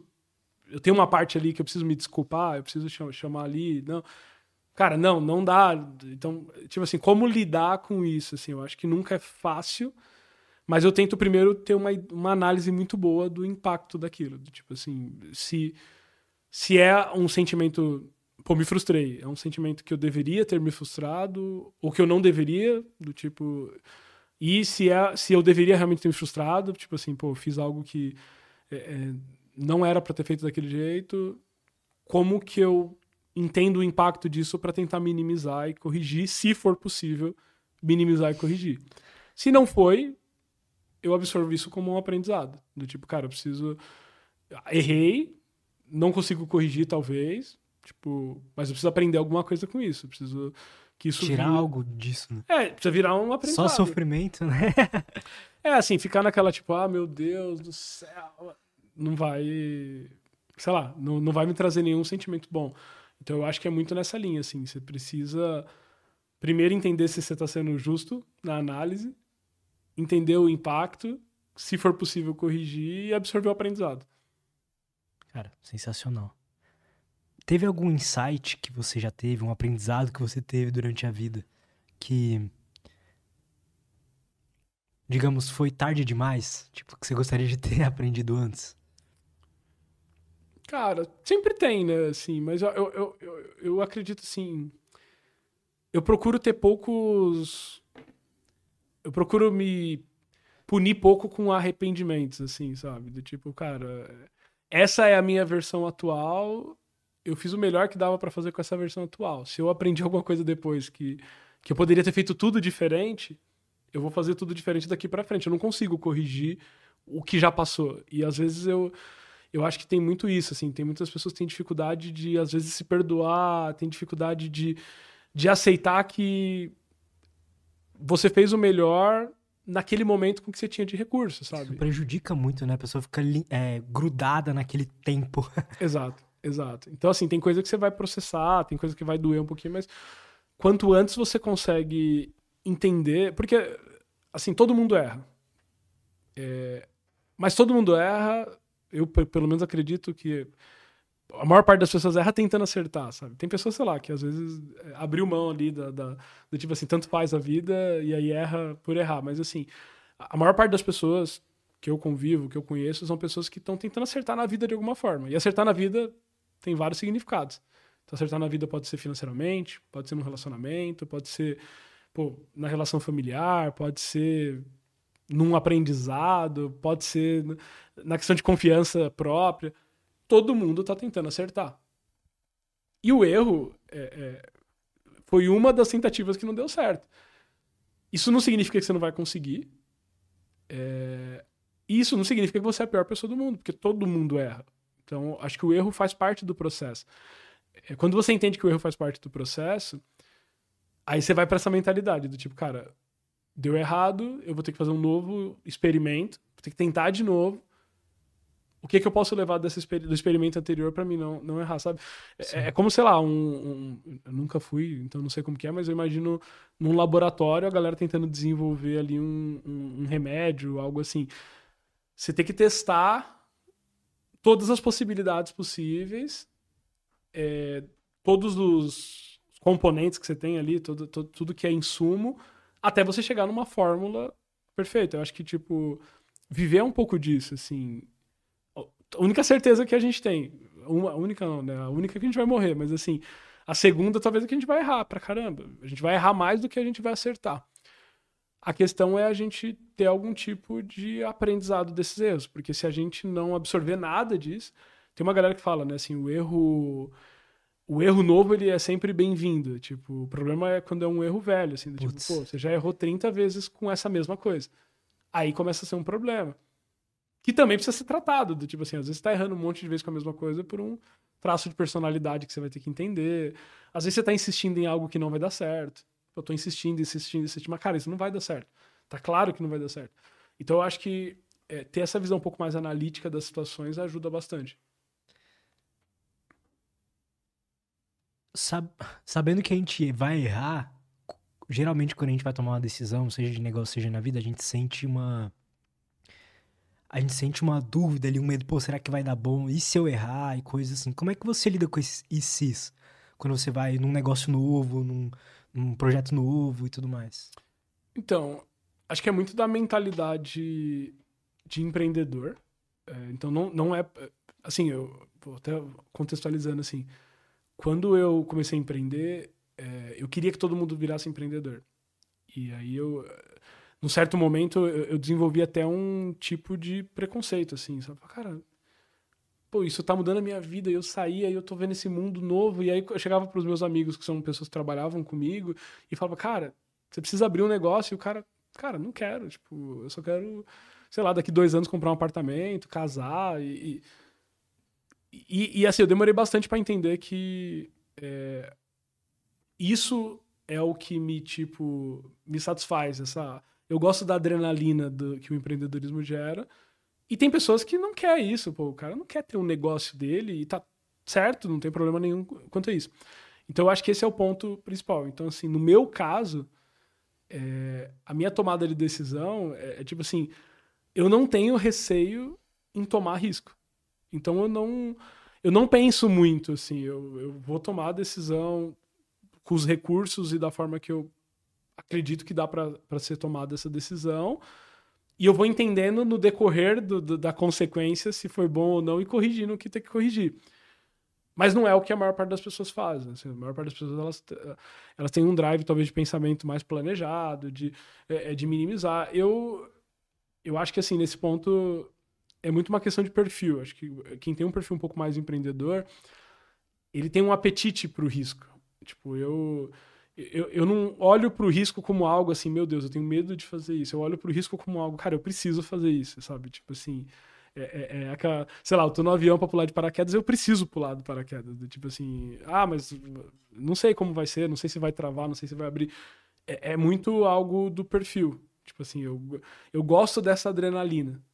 E tem um. E tipo, vocês acreditam que vai dar certo, né? Porque senão, porque. É, eu, eu confio muito na minha intuição. Total. Então, é, é assim, o, o, meu feeling é muito importante, às vezes até mais do que o que é ciência, assim, às vezes, ah, pela lógica isso aqui vai dar certo.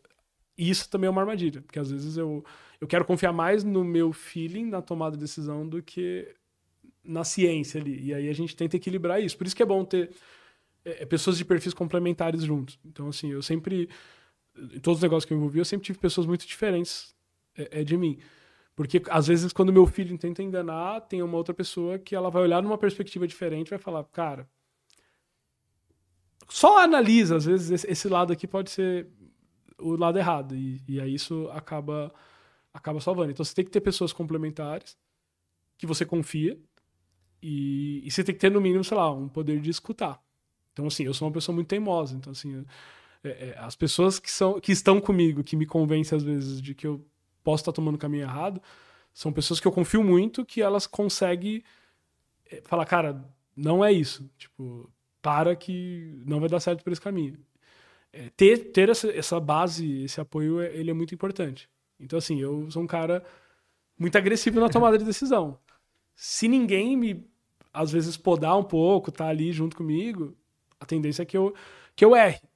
E o que não é um problema, porque eu, eu, vou lidar com a consequência que esse erro gera, mas às vezes eu me sinto protegido de tendo essa validação. Então eu aprendi muito a, a consultar as pessoas ou ter pessoas para consultar às vezes, assim, numa tomada de decisão do tipo... essa, essa, essa, esse hábito é muito bom, né, cara?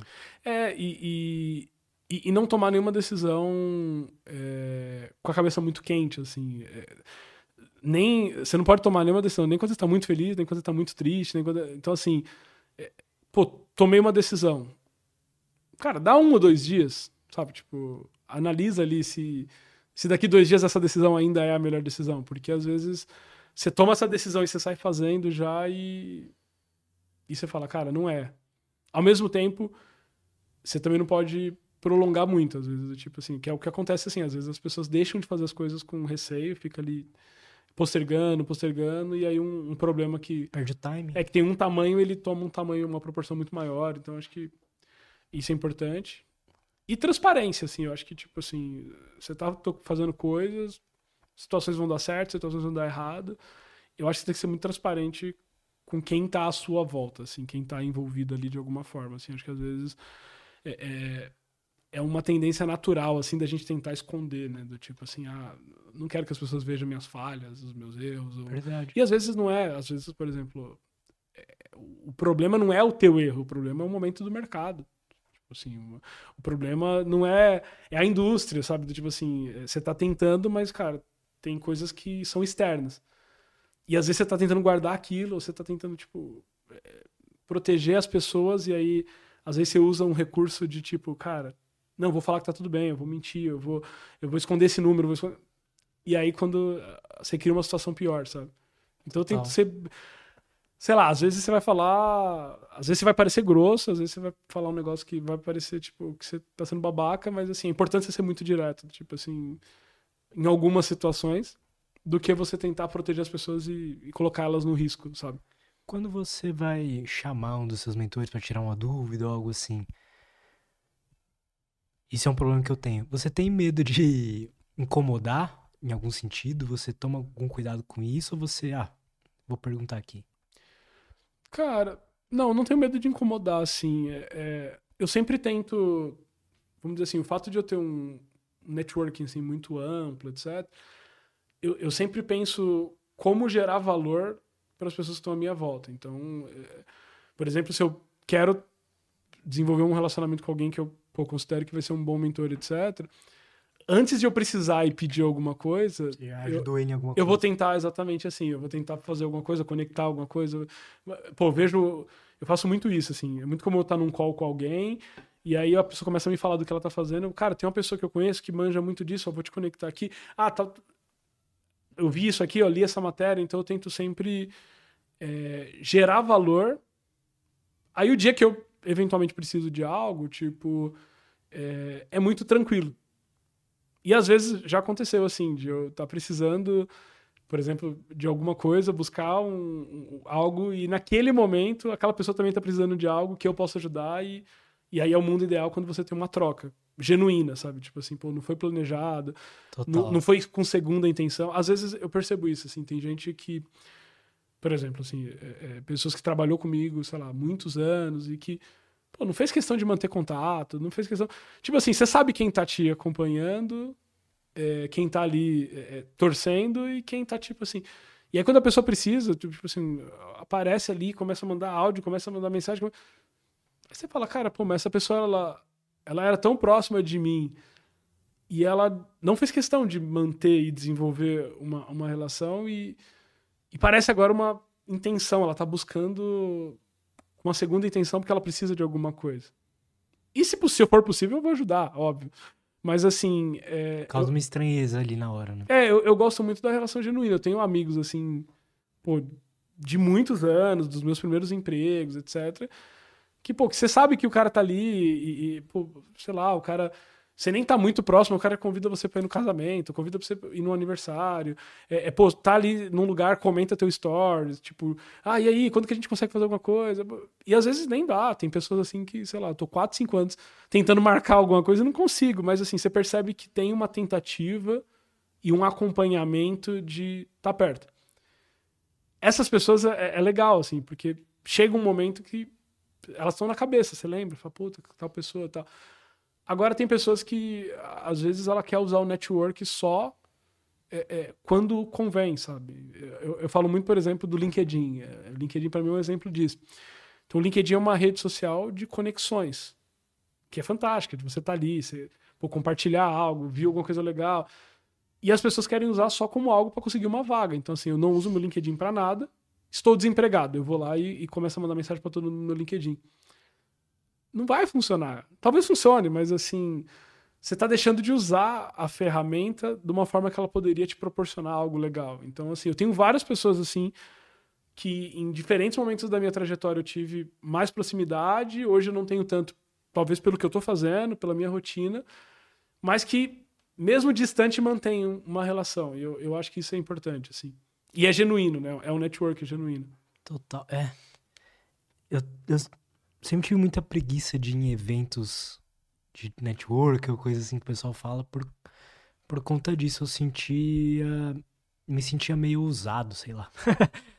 é, Violado. Não, e, e, de certa forma é importante, sabe? É, é, eu acho que. Aí que tá.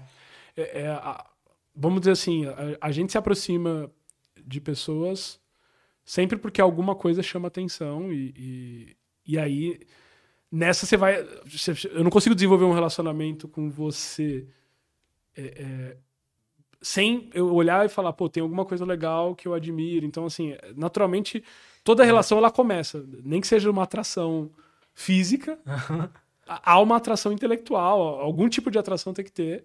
para mim, tipo, pô, quero me interagir, quero interagir com essa pessoa aí você tem que desenvolver algo que é genuíno. Então, é, é, e aí esse é o ponto. Se você começa gerando valor, é Total. muito bom. Então eu, eu sempre valorizo muito quem tenta começar um relacionamento gerando algum tipo de valor.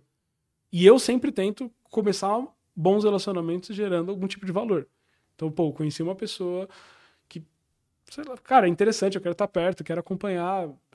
Existe uma segunda intenção ali. Eu, eu, pô, essa pessoa, eu quero estar ali na minha cabeça, a primeira coisa que eu venho, cara, o que, que eu tenho aqui na minha, no meu arsenal de pessoas que eu conheço, ambientes, log... o que, que eu tenho de legal para compartilhar com essa pessoa? Porque se eu não gerar valor para ela de nenhuma forma, aí eu prefiro não. Pô, muito interessante essa visão, cara. É, e é o que muitas pessoas não têm, assim. Eu percebo que as pessoas, elas, é, é, elas só, se, só consideram importante se relacionar quando precisa de alguma coisa ou num contexto só pessoal. Do tipo assim, ah, não, eu, eu gosto de sair com essa pessoa, etc. Cara, legal, mas é, é, no meio não pessoal ali, a gente tem que interagir com outras pessoas. E aí, como que a gente faz isso com valor, sabe? Total. Nossa, isso eu acho que acabou de mudar minha vida. Porque eu tenho muita. eu tenho muito medo de, de entrar em contato com as. Tipo, tirar uma dúvida com um cara foda que eu conheço. Mas agora, se eu sentir que eu tô ajudando ele de alguma forma, eu não terei tanto medo assim, sabe? Porque aí é, é uma um exercício, justa, né? É um exercício legal, assim. Você pega a pessoa e aí você fala, cara, você faz literalmente essa análise. O que, que eu poderia gerar de conexão, valor? O que, que eu poderia falar para essa pessoa que talvez agregaria? E aí, você, quando você se aproxima, você vem com essa vontade de gerar valor. é, é totalmente diferente. Porque você não tá pedindo nada, você tá ali conectando, pô, lembrei, via, achei bacana. Aí, eventualmente, quando você tem uma necessidade, alguma coisa, aí você já quebrou o gelo, sabe? Você tem ali uma, uma forma de chegar e falar, cara, pô, tô precisando de, de algo aqui. E geralmente você nem precisa pedir, porque a própria pessoa, ela passa já a estar na tua rede total. e se colocar à disposição. Sem dúvida. Isso é uma mentalidade muito que eu vi assim no Vale do Silício, assim, é, é, o pessoal fala lá, pô, o primeiro café você consegue com qualquer pessoa. O segundo vai depender da qualidade, do tipo. Então, quando você marca uma reunião com um americano, é... tipo assim, quando eu fui para os Estados Unidos a primeira vez em Vale isso, eu, eu via, pô, esse cara trabalha no Google, vou tentar marcar um café com ele. Mas eu não, eu não me preparava para aquilo, então não tinha. Por que, que eu tô marcando um café com esse cara? E aí você senta com o americano, a primeira pergunta dele é, cara, como posso te ajudar? E aí, se você não tem essa resposta, cara, o café acaba em cinco minutos. Porque a, a, a mensagem que você passa é que assim, pô, tô roubando teu tempo e não me preparei para estar tá aqui. Uhum. Aí eu, eu, eu, aprendi isso na prática, porque aí eu, eu percebi, cara, eu não, tem pessoas que eu não consigo desenvolver a, a, relação. E aí eu comecei a entender que quando você vai desenvolver um relacionamento, você vai conhecer uma pessoa, você precisa no mínimo se preparar. Você precisa entender. Você tem alguma coisa para mostrar que a tua, o teu envolvimento com aquela pessoa vai gerar algum valor. Total. Mesmo que isso não seja intencional. Mas você mostra que você tem. que você consegue gerar algum tipo de benefício. E eu acho que isso é o que as pessoas falham muito, sabe? Isso é uma arte por si só, cara. é, é uma habilidade. É uma habilidade. Uma habilidade treinável, sabe? Você pode não ter essa habilidade e desenvolver ela. É só a forma de você analisar a, a, as coisas, assim. Cara, sensacional. Terron, obrigado. Valeu. Obrigado. Tamo junto. Adorei o papo, cara. É, teve aí umas quedas de luz. foi, foi intenso. Foi intenso. É. Mas foi muito legal, cara. Obrigado. Aprendi muito e são os episódios que eu mais gosto. Pô, valeu. Eu aprendo muito. Obrigado pelo convite. Parabéns pelo trabalho. Conta comigo. Acho que é, é super legal, assim, quando um espaço, né, um podcast abre as portas, a gente vem aqui, tem um bate-papo descontraído. E, e eu falo que, sei lá, 60% é, da qualidade do conteúdo é se você tá com alguém que faz boas perguntas, né? Então acho que a conversa aqui foi, foi bem legal. Obrigado. Espero que a galera também goste, né? Que esteja consumindo conteúdo e conta comigo, que precisar, tamo aí. Pô, maneiro, cara. Tem. Você não é um influencer, né? Mas como é que a galera pode fazer para acompanhar o teu trabalho, enfim? Legal. Cara, eu tô em todas as redes sociais, como Rodrigo Terron, então é, é, é bem tranquilo assim. Hoje, talvez a rede que eu uso um pouco mais é, é, o Instagram, assim. Uso o LinkedIn bastante, mas já, já não é a minha principal rede social. Não sou tão adepto ao TikTok. Uso muito o Twitter se o assunto for games ali, porque é, acontece ali dentro. Mas eu acho que o Insta é uma rede que conecta bem, assim. E quem quiser interagir, tá super tranquilo. Maneiro demais. Vou deixar todos os links do Terron aí na descrição. Não sei se o LinkedIn dele tá aí, depois você põe, por favor. Boa. E é isso. Obrigado mais uma vez. Valeu, tamo, tamo junto. junto. Obrigado, gente. Até a próxima. Valeu, pessoal. Tchau, tchau.